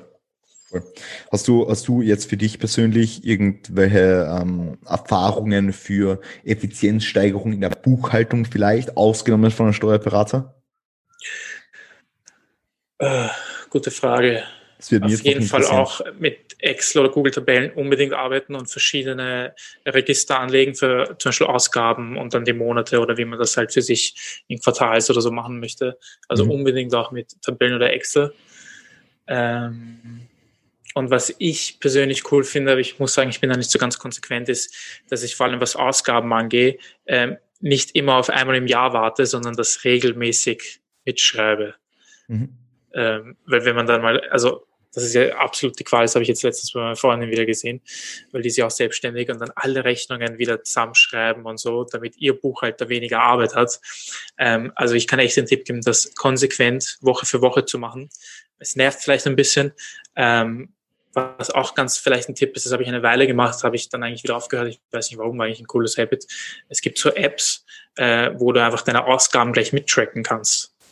Ähm, das ist für Selbstständige auch sicher nicht blöd. Ähm, da kommt es aber halt ein bisschen drauf an, wie viele Ausgaben hat man tatsächlich. Ja, mhm. also, ähm, aber ja. wenn es schon viel ist und man weiß ja auch, also wenn man keine Ahnung von Buchhaltung hat, weiß man ja auch überhaupt nicht, was man eigentlich alles in Ausgaben mitnehmen kann. Ja, und das ist dann schon vieles. Ähm, von dem her ähm, wäre es vielleicht gar nicht so schlecht. Ich habe da jetzt kein Buch oder so, wenn man sich einfach mal so einen simplen, keine Ahnung, Buchhaltung für Dummies oder so, vielleicht gibt's das ja, ähm, also von dieser Dummy-Reihe, ähm, wenn man sich da mal einliest, ich glaube, da spart man sich schon viel, weil je mehr der Buchhalter machen muss, desto teurer wird's natürlich. Ja, klar. Klar. Lukas, du bist heute mit dem Steuerberater kommen. Hast du noch irgendwelche, ähm, irgendwelche Tools, irgendwelche Hacks? Also zusätzlich zum Steuerberater finde ich so Softwares wie Safdesk äh, zum Beispiel oder LexOffice ganz sinnvoll, äh, wo man dann die Rechnungen schreiben kann, Kundenkarteien anlegen kann ähm, und dann dementsprechend auch seine ähm, Ausgaben direkt ähm, speichern kann. Das äh, welche Software, Software man dann am letzten Endes nutzt, das ist jedem selbst überlassen, aber das äh, kann auf jeden Fall helfen, da das viel effizienter zu machen. Also rein beim Rechnungen schreiben, wenn man dann halt schon vorgefertigte Rechnungen hat. Ähm, und je nachdem, wie man das Ganze dann halt ähm, die, die Zahlung buchen möchte, äh, kann man das natürlich auch darüber dann gestalten und dann ähm, automatisieren. Genau. Mhm. Äh, hast du Self-Desk? Ja. Okay, was zahlst du, wenn ich fragen darf? Überhaupt nämlich gar nicht im. Ich glaube, das sind 80 Euro im Jahr. 80 Euro im Jahr? Okay, das ja. geht eh voll. Ah, das ist, ja, das also, ist easy. Ja. Du kannst es halt auch äh, dementsprechend als Ausgabe deklarieren. Ja. Äh, das lohnt sich schon. Ja, ja, ich, ich meine, man hat halt so ein hohes Zeitersparnis, ähm, mhm. wenn, wenn man mit sowas arbeitet. Ich meine, ich arbeite zum Beispiel auch noch zusätzlich mit Go Cardless. Das heißt einfach, mhm. dass ich den Leuten einen Link schicken kann und über diesen Link tragen sie ihren Namen ein und kann einen Dauerauftrag quasi einrichten. Ja, das mache ich mhm. aber auch erst seit zwei, drei Monaten und ist eigentlich echt cool. Ich meine, du hast ungefähr pro Zahlung ein Euro weniger, summiert sich auch irgendwo auf, aber damit erspart es mir eine super Arbeit. Und die App kann, also kannst du zum Beispiel jetzt Go Cardless mit Safdesk verlinken, dass dir Go Cardless mhm. ähm, den Dauerauftrag quasi einzieht, die Lastschrift einzieht ja, und dann Safdesk ähm, die Rechnung direkt an den Kunden schreibt. Also das ist ziemlich cool. Und das werde ich wahrscheinlich auch ab nächsten Jahr machen, damit ich die ganze Buchhaltung quasi automatisiere und nur mehr meine Ausgaben manuell eintragen muss, sonst nichts. Ja, das ist natürlich schon sehr, sehr geil. Ja. Ähm, und, da wollte ich eben, da wollte ich eben fragen, ob du auch irgend sowas hast. Arne, hast du da irgendwas in der Richtung? Oder ist das schon alles genannt? Ich höre da gerade ganz interessiert zu, weil ähm, ja, also ich mache es ja jetzt auch schon seit drei Jahren und äh, PayPal ist natürlich etwas, was immer sehr, sehr am einfachsten war, aber mir halt immer äh, zu teuer war. Also ich habe es mir dann halt hochgerechnet, was zahle ich für den Service ähm, und bei, je nachdem, ne, die meisten werden so 20 bis 40 Rechnungen schreiben im Monat für Klienten, ähm, war es mir das dann halt doch nicht wert. Ähm, ich habe mittlerweile eine eigene Lösung von meinem Steuerbüro. Also das ist auch so äh, was, ich muss halt Rechnungen nur fotografieren.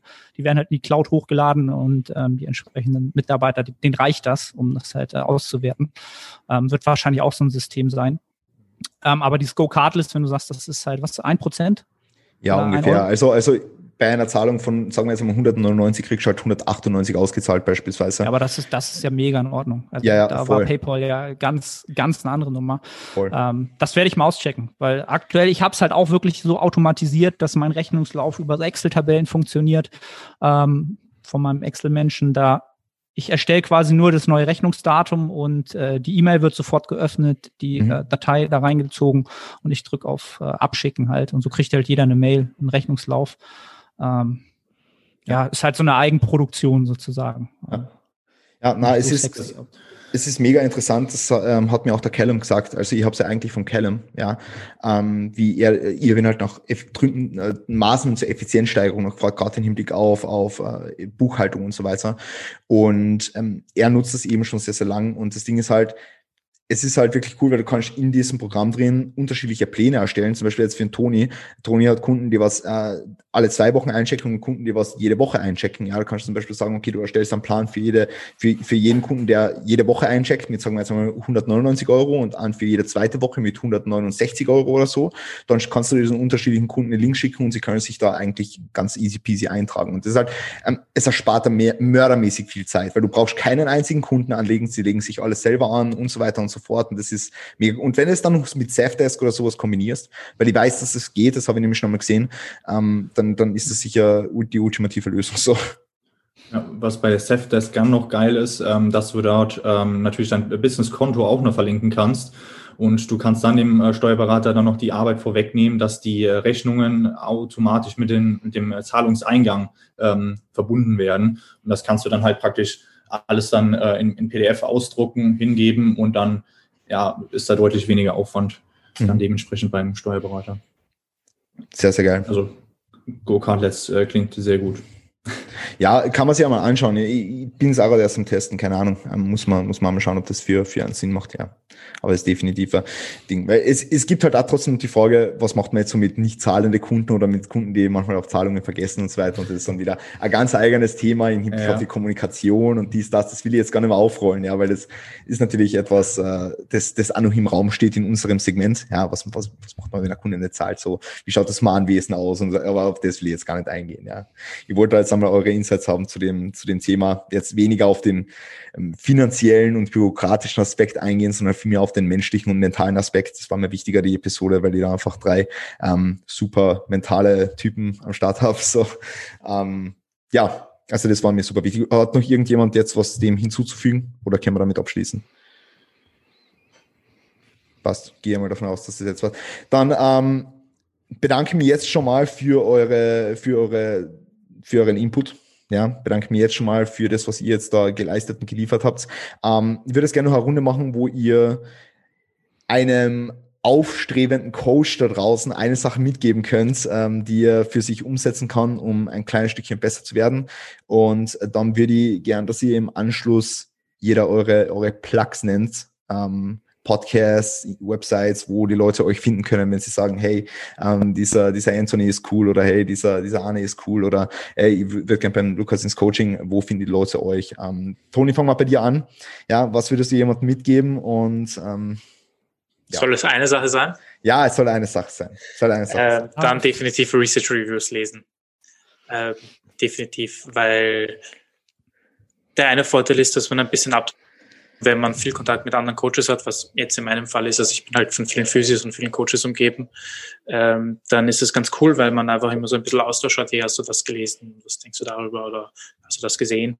Das ist ganz cool und man spart sich halt extrem viel Zeit, weil gute Research Reviews wie zum Beispiel Weightology ähm, sind meiner Meinung nach relativ cool zu lesen ist jetzt gar nicht so schwierig.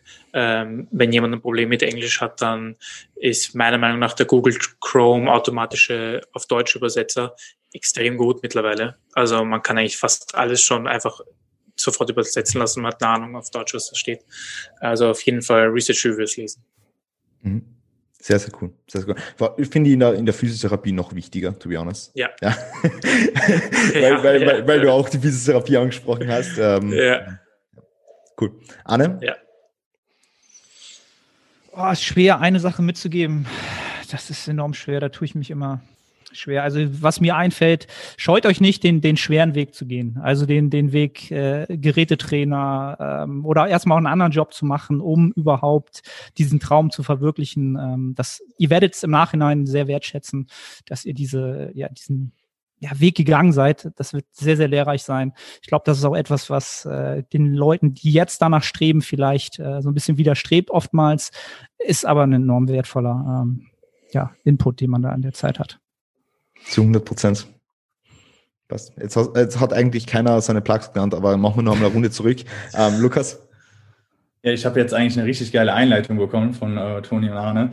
Ähm, also wenn man die, wenn man die ähm, zum einen die das Knowledge hat, sich up-to-date hält und zum anderen die Praxis hat und wirklich die Schule gegangen ist und äh, Erfahrungen von, von Anfang an gesammelt hat, dann ist mein Punkt, der darauf folgt, äh, Selbstvertrauen, an sich glauben und äh, dementsprechend Schritte wagen. Ähm, dieses an sich glauben, ähm, wenn man die Leidenschaft in sich trägt, dann ist man da auch richtig. Geil. Sehr, sehr geil. Sehr, sehr geil. Ja.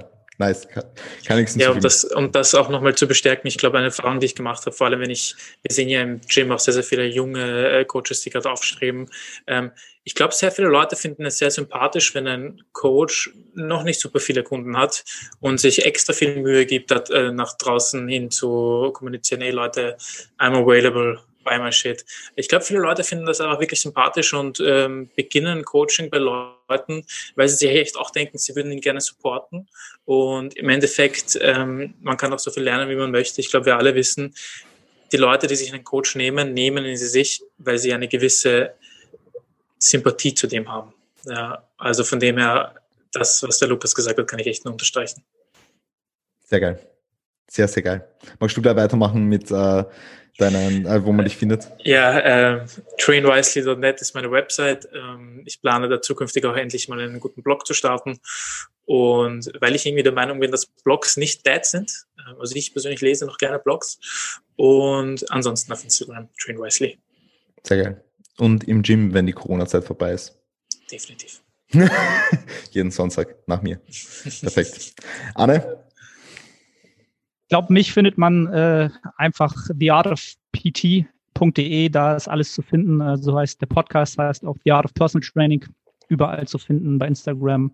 Arne.otte und äh, weil es hier gerade so gut reinpasst, äh, diese ganzen Pains, äh, alles, was wir gerade beschrieben haben, werde ich auch zeitnah wahrscheinlich in ein Produkt rausbringen in Form von Software, einer App, äh, wo halt äh, nicht 20.000 Plattformen, Google Sheets, YouTube und so weiter genutzt werden müssen, sondern man das alles in einem hat. Äh, das mal so als Shameless Plug schon mal so für die Zukunft. Ähm, ja. Und das machst du jetzt, das, das, das, das sagst du jetzt. Das sag, ja, weil es, ist eine Arbeit, es kommt, es ist so. Es ist, wie, hat, wie hat Thanos das gesagt? Ich bin, es ist unumgänglich oder wie war das? Es kommt, es wird kommen. Ja, ja, also, ja. okay, das, das hätte ich schon früher anmerken können, dann hätten wir uns die ganze Talkerei über das ganze Zeug sparen können. Ja, ich hätte auch einfach am Anfang sagen können, äh, folgendes kommt und dann äh, Hier findet ihr das. Tragt euch in die News ein. Nein, äh, nur das so schon mal vorab gesagt. Perfekt. Was hat es eigentlich mit dieser Nettohypertrophie-Geschichte auf sich?